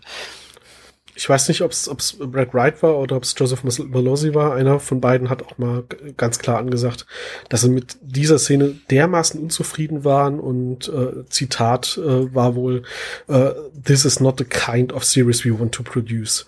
Und das hat dann auch dazu geführt, wie du sagst, dass es später rausgeschnitten wurde und auch nie wieder in der Form dann vorkam. Anmerkung dazu, äh, Malosi war damals noch gar nicht dabei, das war Ah, dann dann äh, Jonathan Wright. Glasner, der das, äh, Ach, das also war Wright oder Glasner, der das, Ja, ja, genau, bis stimmt. die sich zerstritten hatten, waren die beiden ja noch verantwortlich. Ja, ja. Malosi kam erst viel später dazu. Okay, ich hatte nur die zwei auf dem Schirm und ich wusste, dass halt einer der Produzenten das gesagt hatte. Ja, bevor uns da auch wieder jemand haut. allgemein, allgemein ist das, äh, das Konzept von Aliens, die deinen Körper kontrollieren können, schon ähm, im Englischen würde man sagen rapey genug, ohne dass man explizit nochmal darauf hinweisen muss, was das für ähm, unangenehme äh, äh, Ausmaße angenehm, annehmen könnte. Und wenn man Mhm. sich nur auf diesen äh, äh, wir können Gegner und Freunde nicht unbedingt äh, unterscheiden Aspekt konzentriert. Insofern, ja, würde würd ich auch einfach von vornherein, glaube ich, nicht so nicht an der Stelle so den, den sexuellen Aspekt unbedingt betonen wollen müssen. Das auf jeden Fall. Es wird, wie du sagst, das Rape wird ja auch später nochmal äh, in, in den Jolly-Nachfolgen relativ klar betont, dass das halt auch, ja, zumindest mal seelisch, moralisch, aber effektiv ja auch körperlich, weil du die Kontrolle verlierst und alles, äh, da wird der Vergleich auch noch, noch expliziter gezogen witziger äh, Behind-the-Scenes-Punkt, den ich dazu gelesen habe, was mir nie aufgefallen ist. Die Schauspielerin, die ähm, Yameta spielt, das ist die Jaffa, die Amunet in sich trägt und zu Shari bringt. Ähm, die kommt ja auf dieses, diesen, diesen Altar zu und dann öffnet sie ja vorne so ein bisschen ihr Gewand, damit man den Bauchbeutel oder den Brust, Brustbeutel nennen sie es ja, äh, sieht. Und die kommt da hinzu und dann hast du einen kurzen Cut und der Cut hat einen ganz einfachen Zweck. Da steht eine Puppe. Die haben tatsächlich eine Puppe hingestellt, die von Hals bis Füßen einfach als Mannequin da steht.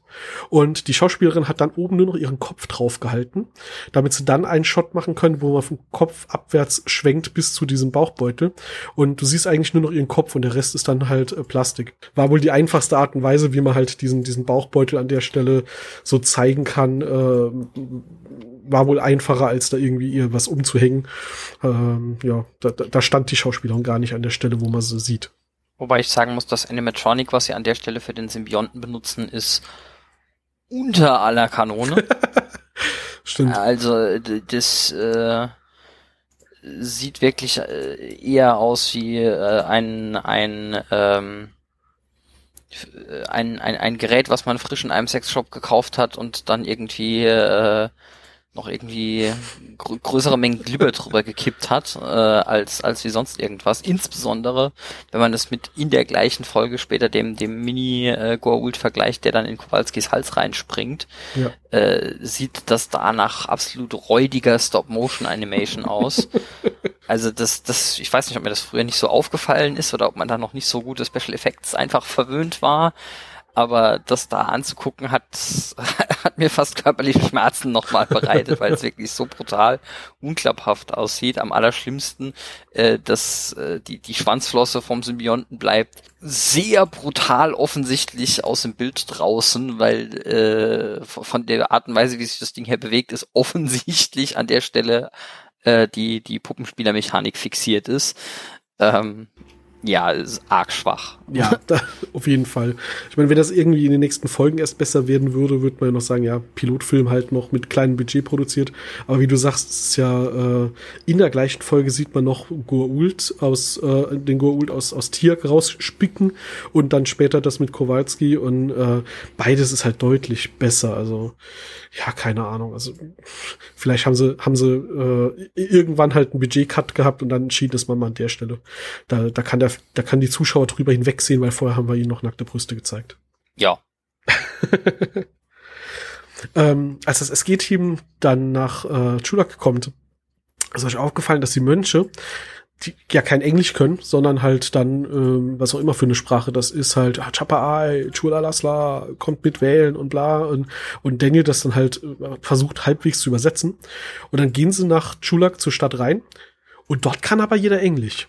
Also diese Mönche scheinen doch sehr weg vom Schuss zu leben, wenn die äh, die, ja, stimmt, die, die Common Tonk de, der Stadt nicht können. Also. Wobei, ah, ich glaube, der einzige, der konsistent Englisch spricht, ist Tiaik der in, in mehrere, von dem in mehreren Folgen später klar gemacht wird, dass er zu allermindest zur Bildungselite der Jaffa gehört. Ja, aber selbst Apophis spricht zu seinen Jaffa in Englisch, wenn er sagt, hier tötet sie alle und was auch immer. Also irgendwie, und auch die ja, Menschen, okay. die dort mit ja, gefangen hm. sind, äh, die, die sprechen auch Englisch. Also jeder auf diesem Planeten scheint Englisch zu können. Ähm, so dann, wenn sie reden, nicht jeder redet, okay. Aber immer wenn einer redet, dann können sie wunderbar äh, Erdensprache sprechen und äh, die Mönche aber nicht. ja, man hätte sich, man hätte sich für Stargate zumindest irgendwie in den ersten zwei Folgen ein, ein Handwaving aller äh, die Goa'uld haben irgendwie die Stargates modifiziert, um einen Universalübersetzer-Effekt zu erzeugen oder so gewünscht, weil es ist wirklich sehr brutal, dass sie sich bei den Abidoniern und bei der ein oder anderen anderen Rasse brutale Mühe geben, irgendwie eine halbe Stunde lang zu erklären, warum die jetzt unter Umständen äh, mäßig gut oder überhaupt Englisch sprechen und bei allen anderen einfach so, ja, die können das halt, weil, ähm, ja. Der ursprüngliche Plan war ja tatsächlich für die Serie, dass ähm, auf jedem fremden Planeten, wo sie hinkommen, eine andere Sprache gesprochen wird und Daniel dann erstmal Kommunikation herstellen muss. Und dann ist ihm aber relativ schnell aufgefallen, dass das eine total beschissene Idee ist. Ja gut, weil das sind halt am Anfang von jeder Folge die gleichen 15 Minuten. Genau. Also äh, das, das hätte es natürlich realistischer gemacht, was Sprache angeht, aber es wäre halt überhaupt nicht mehr schön anzusehen gewesen als Serie, wenn, wie du sagst, hier 15 Minuten immer Sprache lernen und Gate-Adresse rausfinden werden. Beziehungsweise hätte halt parallelisieren können, dann hätte halt äh, Daniel nie an der eigentlichen Handlung teilnehmen dürfen, weil er gerade mit Sprache und Gate äh, analysieren beschäftigt ist. Also das haben sie dann ganz schnell verworfen. Vielleicht ist das hier halt auch noch so ein Relikt und an den Stellen, wo sie es haben, weil sie da das, äh, da, da haben sie halt den Plot dafür schon im Kopf gehabt und das hat dann nicht mehr funktioniert, als sie gesagt haben, die können halt jetzt magischerweise alle Englisch. Ja, und dann kommen sie von den, von den Priestern geleitet tatsächlich zum Tempel, was mich da irgendwie irritiert hat. Äh, Apophis ist äh, ja bekanntlich ein ägyptischer Gott. Der Tempel ist äh, brutal offensichtlich erkennbar römisch-griechisch. Da stimmt irgendwie was nicht. Römisch-griechische Götter kommen nicht bekannt vor in der See, oder? Doch, Kronos ist einer von Stimmt. den Kronos. ähm, Vielleicht ist das ein Tempel von Kronos. Ich habe gerade überlegt, wir haben ja Yu und wir haben halt natürlich nordische Götter, aber vielleicht ist der Tempel halt, vielleicht war das mal ein Stützpunkt von Kronos. zumindest von den Griechen kommen zwei oder drei vor, auf jeden Fall, ja. Ja, wie gesagt, vielleicht hat Apophis hier äh, das einfach geclaimed, weil er halt jetzt der Boss irgendwie ist und es ge gehörte früher aber halt mal einem anderen. Ist jetzt unter Systemlords auch nicht so unüblich. Nee, aber du hast schon recht, Also- dass halt der, der ägyptische Gott da ankommt im griechischen Tempel, äh, ist ein bisschen verwirrend für jemanden, dem das äh, auffällt. Ich, ich, ich wusste, es waren noch mehr. Tatsächlich aus einer der direkt nächsten Folgen. Pelops ist auch ein griechischer Gott. Ah ja. Athena kommt vor, Neros, Ares äh, als Kriegsgott und Thanos bzw. Thanatos äh, als Gott des Todes. Also es sind, sind, sind diverse Pantheons vertreten, äh, mindestens zehn verschiedene. Ja, ma- also man kann es quasi drauf reduzieren, dass alle, alle Götter, die es auf der Erde jemals gab, abgesehen von den abrahamischen, äh, waren in Wirklichkeit Aliens. Die abrahamischen Götter darfst du dich natürlich als amerikanische Serie nicht rantrauen. Ja, äh, Ja, also sie sind ja dann in dem Tempel und ähm, ja, fallen halt auch wieder auf, werden gefangen genommen, sitzen dann halt mit den, äh, mit den ganzen anderen Menschen da in dieser, in dieser Zelle. Und äh, dort wird ja dann Skara ausgewählt, dann noch als Gott zu dienen oder äh, als, als Wirt für einen Gott zu dienen. Und als er ausgewählt wird, äh, sagt Apophis ja dann hier, äh, gibt, dem den Jaffa dann den Befehl, tötet den Rest. Und dann hört man Tumult und Schreie und im Englischen ist es dann nicht so, aber ähm, also im Englischen ist es wahrscheinlich einfach dann der gespielte Tumult der, der anwesenden Statisten. Im Deutschen haben sie halt eine neue Tonspur mit Schreien drüber gelegt und da kommt mittendrin so ein richtig greller, kreichender Schrei vor, der extremst nach Wilhelmsschrei klingt. Ich habe ihn dann aber nochmal direkt verglichen, es ist nicht der Wilhelmsschrei, nicht der echte, aber sehr nah dran. Also du, du hörst halt Tumult und Geschrei und Trara und mitten raus kommt dann plötzlich so ein total gekünstelter Schrei, der das, äh, der die ganze Szene irgendwie ein bisschen äh, skurril wirken lässt.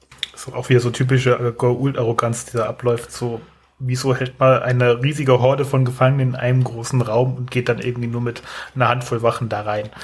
Also, Ja, gut, die Naja. Wachen sind halt gut gepanzert und die äh, und haben, haben Waffen und die Menschen, die da sitzen, die können halt nicht wirklich äh, also das war auch schon ein bisschen Anspielung auf die Szene danach, wo ihnen halt gelingt mit, ja, äh, einer schießt einen anderen tot, wirft die Waffe weiter und die kriegen dann die Wachen halt platt mit drei Leuten.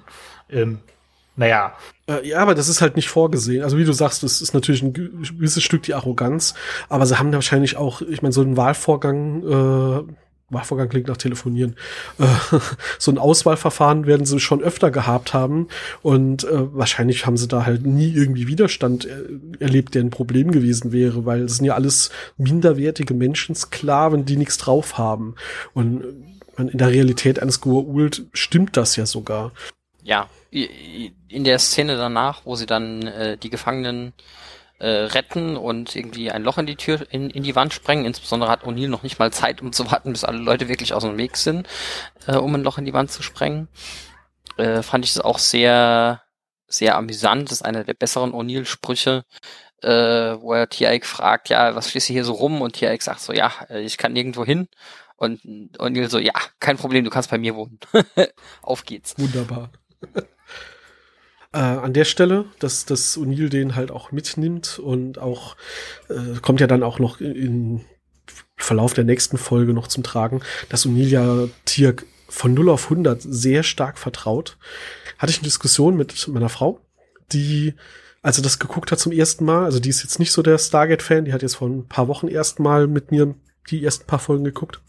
Und die hat sich da übelst dran gestört dass er gesagt hat, das ist doch total unrealistisch. Das ist ein Alien, das ist der Feind, der hat uns jetzt kurz geholfen. Warum vertraut er dem blind? Warum nimmt er den mit und bietet ihn, auch wenn es natürlich nur so mit, mit einem Zwinkerauge gemeint war, an, du kannst bei mir wohnen.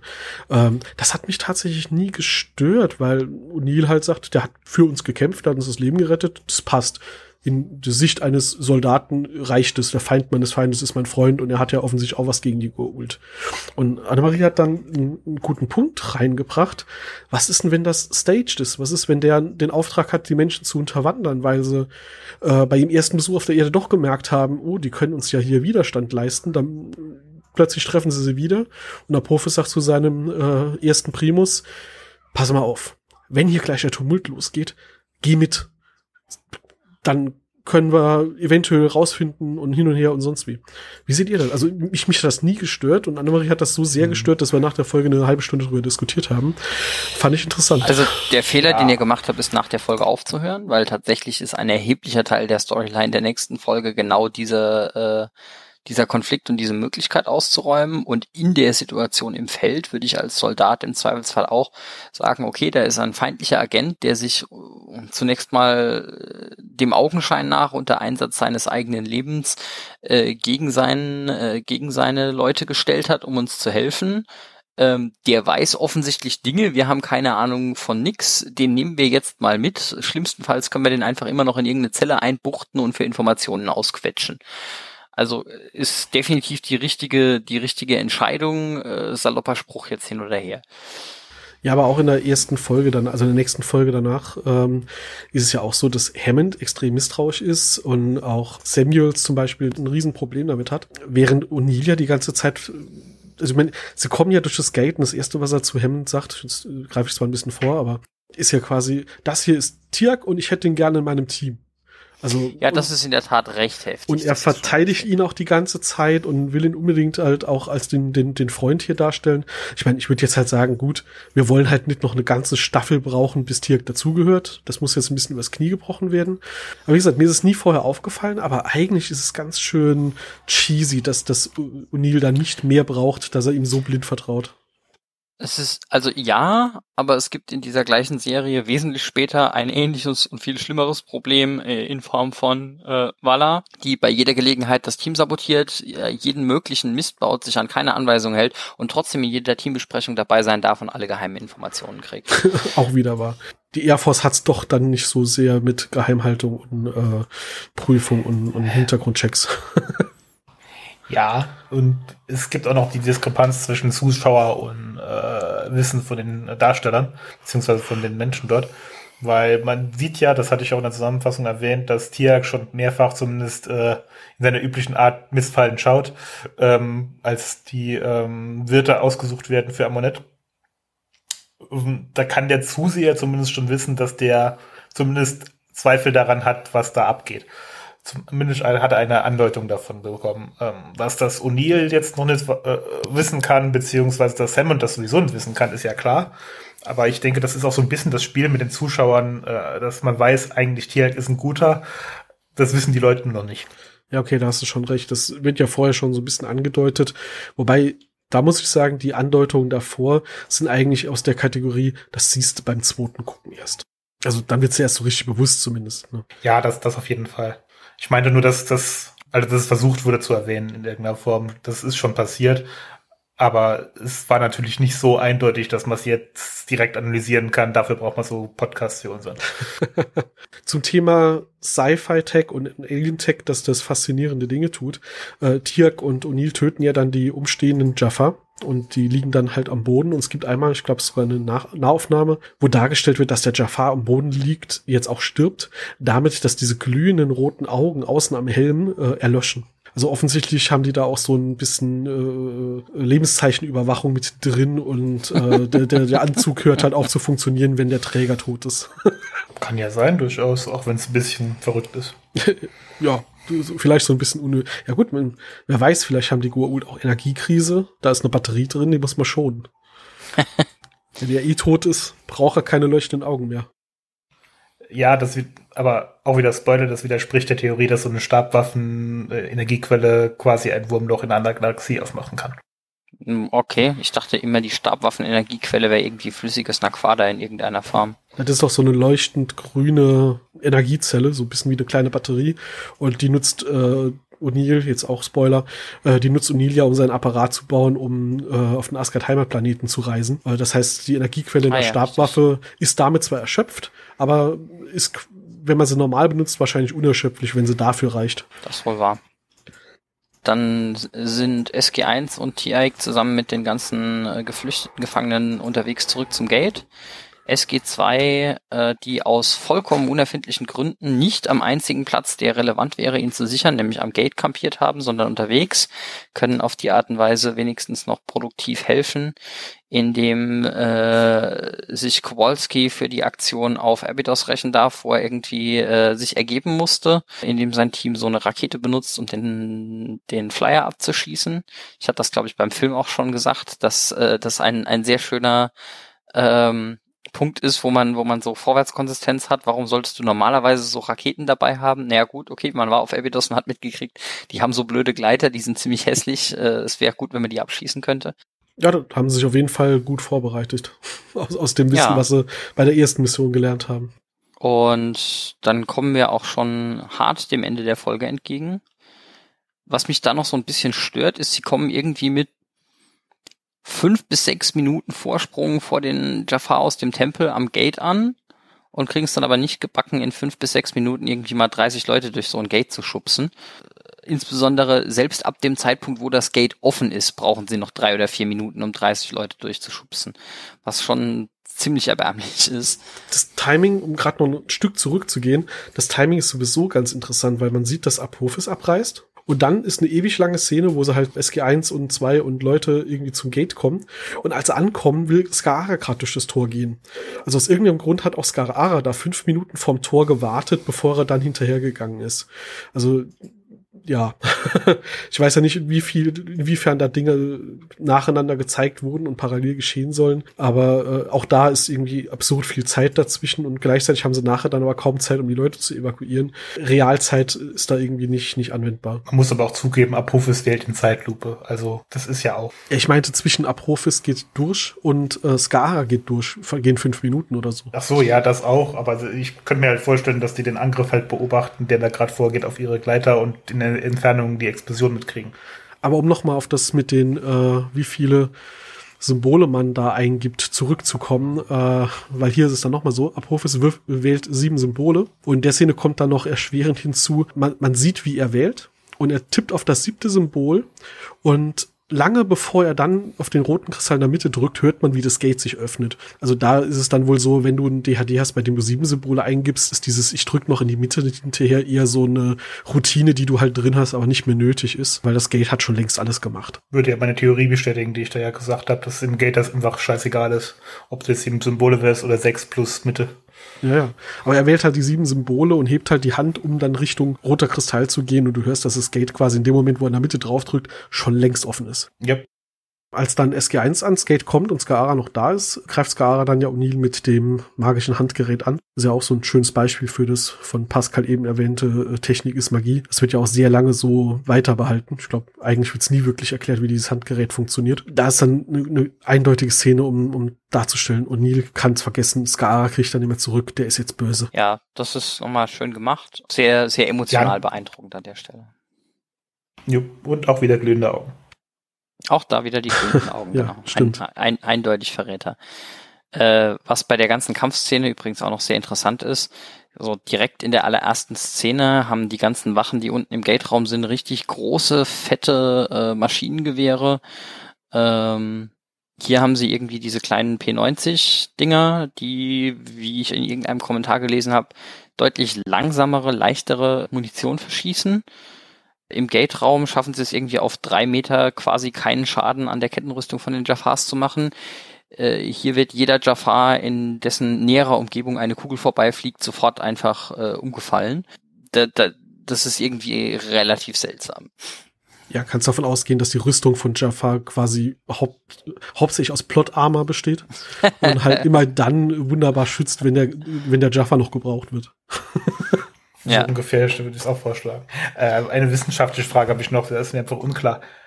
Die Wurmlöcher von den Stargates, ich habe die Szene ja gerade mir nochmal angeguckt. Das Wurmloch, als es zugeht, geht von innen nach außen zu. Aber wenn ich so ein Wurmloch aus meiner Perspektive richtig verstehe, ist das doch eigentlich falsch. Oder sehe ich das, sehe ich das komplett irre? Ähm. Also ich frage deswegen wirklich, weil ich es nicht sauber weiß. Das ist, das ist also ich ja? glaube nicht, dass das relevant ist an der Stelle, weil ähm, eine zweidimensionale Repräsentation eines stabilen Ereignishorizonts schwierig genug und von vornherein nur eine sensorische Approximation von was auch immer da tatsächlich passiert sein kann. Also ja, intu intuitiv etwas fragwürdig. Unter Umständen ist das, was du tatsächlich siehst, aber auch eigentlich mehr so ein, ein Schutzeffekt, den das Gate über das tatsächliche Wurmloch legt, damit es nicht wahllos Zeug einsaugt. Und der wird halt vom, vom, vom äußeren Rand des Gates aus generiert und geht nach dem Wurmloch zu, aber dann halt nach außen hinweg. Also das. Hm. Ja, nee, in der, in der, Szene, wo sie am Anfang durchgehen, da sind wir dann beim Thema Techno oder äh, äh, Physik-Bubble. Ähm, da wird von Carter schon gesagt, dass das irgendwie der optische Effekt ist, den der Ereignishorizont des stabilen Wurmlochs selbst erzeugt. Ja, stimmt. Ähm, aber du hast recht, Bucky, das ist tatsächlich ja auch beim Wählen so, dass wenn das Gate sich öffnet, bevor der Kavush äh, da rausschießt, äh, ist, glaube ich, auch immer von außen vom Ring zur Mitte hin, wo sich diese ja. Wasseroberfläche aufbaut. Und dann rückwärts halt nachher, wenn, wenn sie es wieder deaktivieren. Also umgekehrt oder im Zweifel überall gleichzeitig, also erscheint und verschwindet, äh, wird sich realistischer anfühlen, wenn man drüber nachdenkt. Aber ich glaube, das ist Next Level Nitpicking. Ja, also aus meiner Perspektive, so wie ich Wurmloch verstanden habe, aber ich bin da ja auch nur wirklich äh, halbwissender Nerd, äh, würde ich behaupten, dass dem Wurmloch wird halt Energie zugeführt, deswegen ist es so groß und sobald diese Energie aufhört, wird es halt kleiner, kleiner, kleiner, bis es halt kaputt ist. Also so war die Intuition, die ich hatte, deswegen hatte ich gefragt. Ähm, weil mir das also nicht klar war. Auf die Art und Weise, wie das mit den Wurmlöchern normalerweise funktioniert, kann das sowieso nicht funktionieren, weil du da ja. irgendwie einen, einen Schwerkraftdingens haben würdest, der äh, mindestens die Erde äh, an sich auseinanderreißen würde, den du ja sowieso irgendwie dann einsperren müsstest. Also da muss sowieso noch ähm, Zeug sein, was hier irgendwie äh, unter das Kriterium jede hinreichend fortgeschrittene Technologie ist Magie fällt und äh, damit ja also ja, irgendwie berechtigte Frage, aber ich glaube nicht, dass es irgendeine Methode gibt, das, das äh, sinnvoll zu beantworten. Wahrscheinlich nicht, ja. Also ich dachte da auch so die Richtung schwarze Löcher Vergleich und da wäre es ja so gewesen von der Idee, aber ja, das ist einfach wahrscheinlich nicht begründbar, weil wir sowas in der Realität entweder nicht haben oder zumindest nicht kennen ich kann mir vorstellen, da könnte höchstens jemand, der an dem theoretischen Konzept von Wurmblöchern forscht, äh, vielleicht sagen, wenn man es denn technisch nutzen könnte, wie wäre es denn dann? Äh, weil du, du hast gerade eben den guten Punkt angebracht, hier ähm, das Wurmloch wird quasi erzeugt und dann durch Energiezufuhr vergrößert, also der Eingang quasi vergrößert. Das wird auch in der Serie nie so erklärt. Also einfach, das Gate öffnet halt einen, einen stabilen Ereignishorizont. Ende. Punkt. Deswegen ja. ist es halt schwierig, daraus was abzuleiten. Insbesondere muss das in irgendeiner Form ohne die übliche äh, schwarze Löcher, was auch immer sein, sondern muss irgendeine Form von direkter Raumkrümmung sein. Wenn du ein schwarzes Loch haben wolltest, dessen Ereignishorizont irgendwie den Durchmesser von so einem Gate hätte, äh, bräuchtest du unvorstellbare Mengen an Masse. Ich glaube, der Schwarzschildradius von der, von der Erdmasse wäre irgendwas in der Größenordnung eines Teelöffels. Ne, es sind schon 10 Zentimeter, das geht schon. Aber ja, die Richtung ja, stimmt. Gut, das heißt aber, wenn du, wenn du irgendwie deine 6 Meter Gate oder was das denn haben wolltest, dann wärst du irgendwie bei, keine Ahnung, das müsstest du quadratisch skalieren, vermute ich mal. Ist, ist, ist nicht so gut. Ich frage nee. mich, ob wir gerade durch dieses Rumnörden Hörer gewinnen oder verlieren. Ziemlich sicher letzteres. Ist, ist mir aber auch ehrlich gesagt egal, das soll ja erstmal uns Spaß machen. Ja, ja, ja, ja. Ich habe nur gerade überlegt, so, ob Leute jetzt abschalten. Hm. Dann kommen wir zurück zu ähm, Fehlern in der Serie. Ähm, Ach, immer schön, ja. Als sie jetzt die Erde, ja, immer schön. Äh, wenn, als die Erde anwählen, muss man immer mal schön darauf achten, auf die Gesichter von Hammond und hier äh, Gary Jones. Damals hieß er ja noch äh, Harry Mann. Die Iris ist ja zu, aber man sieht die ganze Zeit den Ereignishorizont in ihren Gesichtern und der Raum ist sehr, sehr hell. Und zwar auch, nachdem man schon einmal gesehen hat, dass die Iris wirklich zu ist. Also das, äh, Punkt, beim ersten Mal hätte es ihn doch abgekauft, hätte gesagt, okay, die Iris wird gerade erst zugemacht, aber dann, nachdem sie zu ist, sieht man es auch noch mal. Ja, ähm, verkackt. Schnitt, Schnitt verkackt. In, in, in ja, ziemlich. In der Tat passiert ihnen direkt danach der nächste Schnitzer. Äh, Carter programmiert irgendwie den, den Iris-Öffnungscode in ihren äh, Garage Door Opener und äh, rennt dann durch. Was auf der anderen Seite passiert ist, sie kriegen ein Signal ankommender Reisender auch irgendwie mit fünf Sekunden Vorwarnung, bevor tatsächlich jemand durchkommt, was an, an diversen späteren Folgen total praktisch wäre, wenn sie das da immer noch hätten. Und erst nachdem sie das Signal ankommender Reisender kriegen, kriegen sie gesagt, so, ah, und übrigens, da ist auch noch so ein lustiges Signal mit einem korrekten Zugangscode. Also, ja, nee, das war schon 20 Sekunden vorher durchgesendet worden, aber okay. Ja, ich meine, man muss ja auch sagen, den Code eingeben und dann direkt durchrennen, äh, ist prinzipiell schon mal optimistisch. Ähm, selbst wenn man mit einrechnet, Kater weiß, dass du irgendwie ein paar Sekunden Transferzeit hast und nicht sofort da auf der anderen Seite rauskommst. Also die schätzt auf jeden Fall mal die Reaktionszeit von äh, Walter sehr gut ein. Das ist äh, ja richtig, wobei also äh, später ist es auch irgendwie an ein paar Stellen plotrelevant, dass äh, wenn du einen korrekten Code hast, keine menschliche Interaktion mehr nötig ist, damit sich die Iris äh, äh, öffnet. Also die, die öffnet sich selbsttätig, wenn du den richtigen Code hast. Ja, das kommt später, stimmt. Aber am Anfang ist es wirklich noch so, Code kommt durch und dann muss jemand noch äh, am Computer die Taste drücken. Stimmt, was sie, glaube ich, im Wesentlichen deshalb später ändern, weil Kowalski nächste Folge äh, Walter die Finger bricht, als er versucht, die Iris zu schließen oder so. Äh, nein, es bleibt noch eine Zeit lang ähm, im, im Thema beim, beim äh, ja, beim, beim Iris öffnen oder ging es da um, als die Reetu auf der Erde sind, haben sie doch diesen Tanzscanner ja, installiert. Da ging es doch um Iris öffnen, damit kein Reetu ihnen reinkrätscht und die Iris öffnet, obwohl sie es nicht wollen. Also äh, da ist es ja, auf jeden Fall noch glaub, eine manuelle Steuerung. Der, das ist, glaube ich, nur der manuelle Override, aber das müssen wir dann bei der entsprechenden Folge ja, nochmal gucken. Da gucken wir dann genauer drauf. Machen wir lieber hier mal zu Ende. Also ich meine, als der Transmittercode rüberkommt, sind sie ja eigentlich schon über der Zeit. Und da muss man ja sagen, dass ähm, war, war Davies oder war es der ähm, De äh, Samuels war es nochmal. Ja. Ich habe hier nur Notizen Davies schon wieder stehen. Ich glaube, ich habe die namentlich zu oft verwechselt hier. Das war ein blödes Arschloch, aber zum Glück ähm, gehorcht er der Kommandostruktur, weil äh, eigentlich dürften wir sie nicht mehr reinlassen. Hemd gibt aber den Befehl, sie reinzulassen, also setzt er den Befehl um. Gott sei Dank ist mir dann nur aufgefallen, weil er eigentlich schon vorher Hammond genervt hat, er soll doch jetzt endlich den Befehl geben, die Codes löschen zu lassen. Und äh, dann sagt ja Hammond in letzter Sekunde, nein, äh, Kommando zurück, wir lassen sie rein. Und äh, Samuel spielt dann zum Glück mit und stellt sich da nicht noch lange genug quer. Ich meine, er müsste ja nicht gewinnen. Es reichte, würde ja reichen, wenn er noch zehn Sekunden länger diskutiert, bevor Walter den Knopf drückt. Aber da ist dann äh, Befehlskette doch zum Glück wichtiger als ähm, ich will meinen Kopf durchkriegen. Und dann sehen wir halt diese Szene noch, als äh, Kowalski einem der Männer helfen will, dass da der Goa'uld aus dem Jaffa raus und ihm in den Hals ja, springt. Moment, ich habe hab schon gerade noch einen Filmfehler gesehen. Ah. Nein, nein, Filmfehler.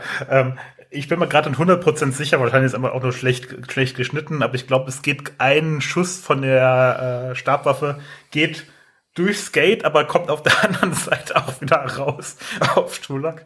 Ähm, also es sieht auf jeden Fall blöd geschnitten aus. Okay.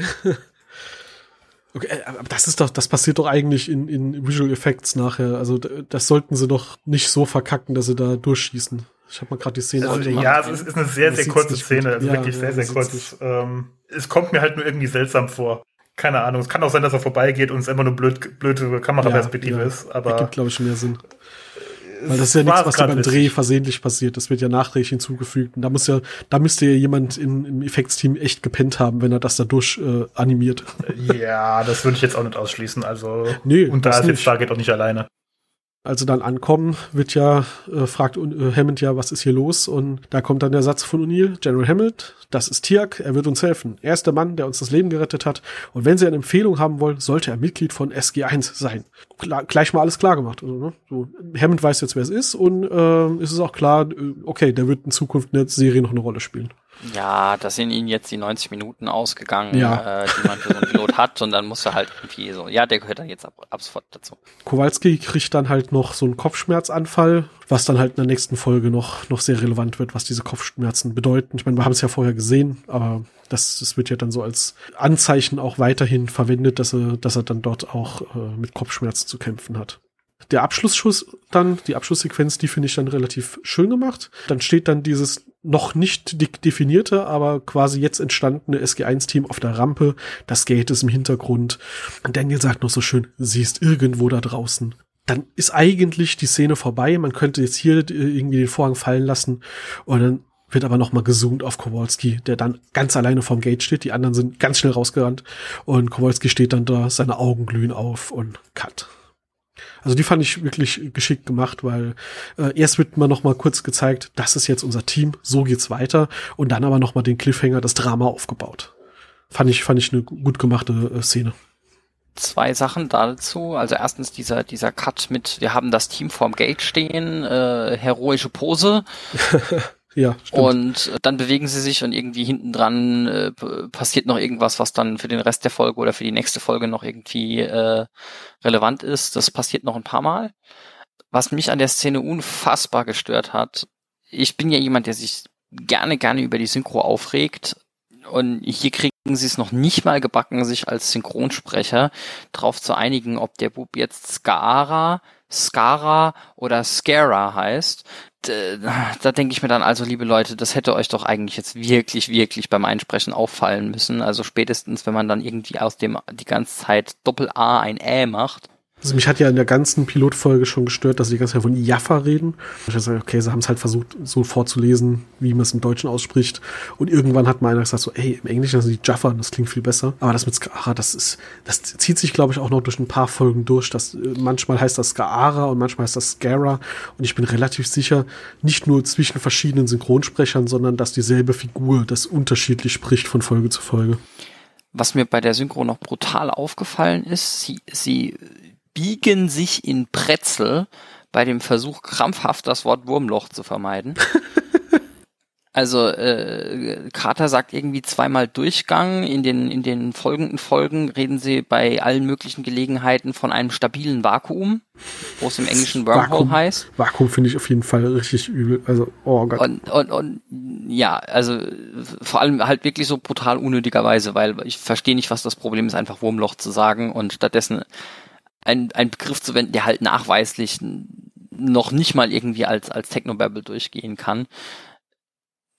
Ver Verstehe ich nicht, was das sollte. Hat man dem Publikum nicht genug äh, wissenschaftliches äh, Randverständnis zugetraut, um zu verstehen, dass mit einem Wurmloch irgendwie nicht das Ding ist, nicht das Ding gemeint ist, was in einem Apfel passiert, wenn da irgendwie Insekten den Weg reinfinden oder äh, was ist da passiert? Ich habe gerade überlegt, ob es vielleicht ein Close-Up mal gab, wo Wormhole und Vakuum vielleicht vom Lip-Sync hier besser gepasst hat. Dann haben sie das beibehalten wollen. Vielleicht aber auch naiv zu glauben, dass das nicht mehr so oft vorkommt oder so. Ja, also ich verstehe es auch nicht. Die komplette erste Staffel über wird Wurmloch im Deutschen nicht gesagt und später wird's dann einfach, ja, dann, dann wird's übernommen und ab sofort ist es dann halt ein Wurmloch. Also ja, also das mit dem Vakuum, das, das gibt halt auch in so vielen Sätzen, in denen es vorkommt, genau keinen Sinn. Ja, ich vermute, dass keiner wirklich mit wissenschaftlichem Hintergrund diese Übersetzung gemacht hat. Also, Nee, aber irgendwann ist irgendwann aufgefallen. ein, re- ein reiner Sprachübersetzer steht vor einem Text und da heißt dann, we have a stable wormhole und er übersetzt mit, wir haben ein stabiles Vakuum. Warum? Ich meine, wir sind hier nicht im Bereich von äh, Silikonchips, weil Silicon falsch verstanden oder so. Äh, der Begriff Wormhole ist jetzt nicht so komplex und so äh, anfällig für einen False Trend. Also, nee. Mr. Burns ist das auch nicht und trotzdem haben wir es geschafft. War irgendwie klar, dass du jetzt mit dem kommst. Natürlich. Aber gut, Folge haben wir jetzt durch. Wie fandet ihr sie als Piloten? So äh, im, im Gesamtfazit. Ja, führt viele relevante Elemente für später ein, äh, setzt irgendwie relativ deutlich ähm, den den übergreifenden Handlungsbogen fest. Äh, wir suchen nach äh, Shari und Skara äh, und, und gibt damit den, den zwei Hauptfraktionen an Hauptcharakteren irgendwie eine Motivation mit. Hier O'Neill und Tiaik als Krieger und Carter und Daniel als äh, Wissenschaftler haben jeweils irgendwie einen Charakter, an dem sie hängen und nach dem sie suchen können. Ähm, wie gesagt, von, von, vom Erzählerischen her sicherlich sehr solide, denke ich. Ja, also dem würde ich mich anschließen. Das ist ein guter Aufschlag. Ich meine, wir haben jetzt viele Dinge bejammert, aber das sind wirklich dann auch fast alles so Detaildinge, äh, die einen stören. Im Großen und Ganzen haben wir hier wirklich ein, gutes Setup gemacht, um dann eine Geschichte weiter zu erzählen. Wie du sagst, die, die Figuren wurden dargestellt, wir haben ein Problem vor der Nase, ein akutes für die nächste Folge und ein langfristiges für dauerhaft. Kann man im Großen und Ganzen sich nicht beschweren ich würde auch sagen, die Folge dient vor allem in der Charaktereinführung. Also die Story war ja nur quasi das Device dafür, die Charaktere so einzufinden, wie wir sie brauchen oder wie wir sie haben wollen. Und das hat die Story auch getan. Und zwar gut, jetzt nicht perfekt, muss sie aber auch nicht. Wir wollten ja eigentlich nur die Charaktere in ihrer neuen Form, insbesondere, insbesondere auch im Kontrast zu dem Film, äh, kennenlernen, was sich so verändert hat oder wie sie anders agieren. Insbesondere natürlich auch wieder, jetzt habe ich schon dreimal insbesondere gesagt, äh, bei O'Neill und bei äh, Daniel Jackson. Weil die sind schon teilweise anders, teilweise ähnlich, aber O'Neill ist ja durchaus wesentlich humoristischer, das haben wir ja bei der Filmrezension schon festgestellt, als ähm, jetzt hier äh, in der Serie, wo er durchaus Humor beherrscht oder zumindest äh, indirekt Humor äh, aufkommen lässt, dadurch, dass er entweder von Wissenschaft keine Ahnung hat oder keine Ahnung haben will.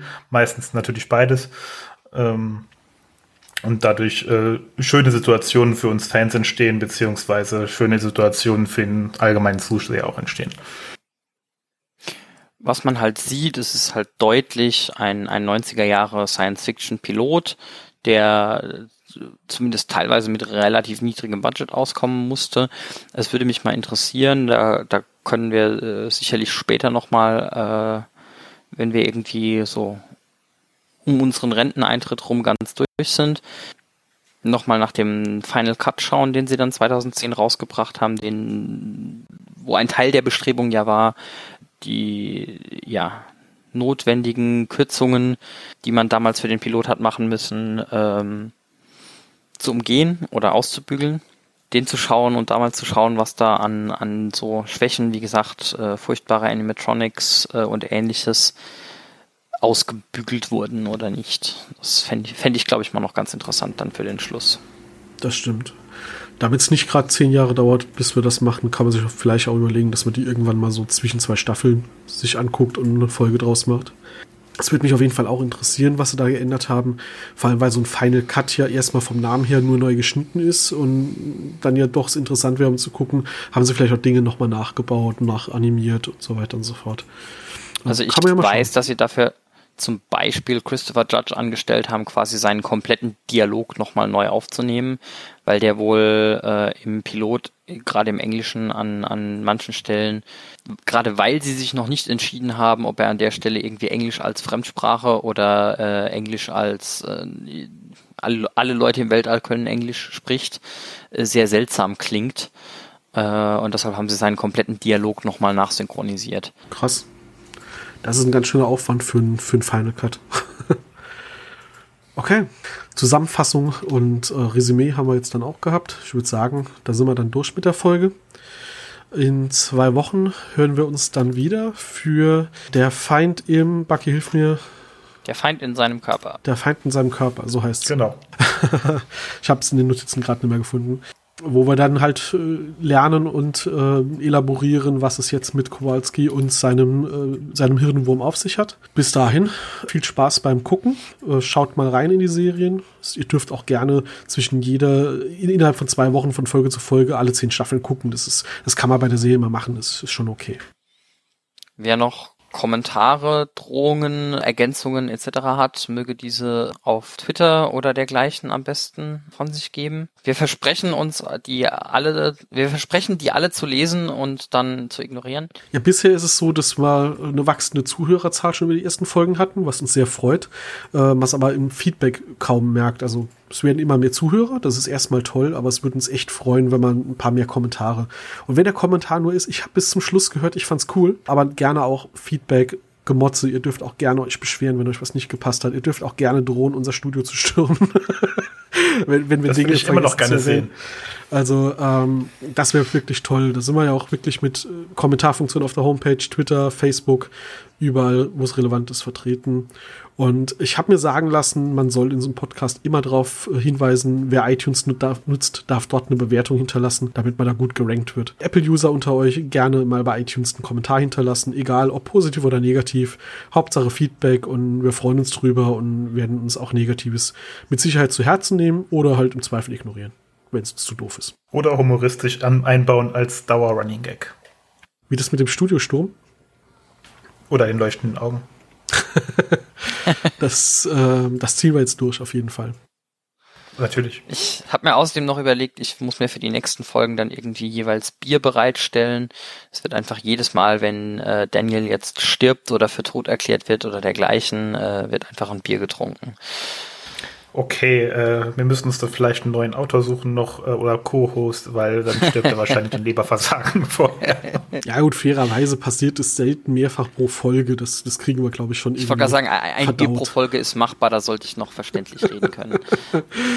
ich glaube, dass er zweimal in derselben Folge stirbt, kommt, kommt selten vor. Ja. Ich glaube nur in einer der letzten Folgen einmal, aber ist jetzt auch nicht so wichtig. Wir könnten es auf glühende Augen erweitern.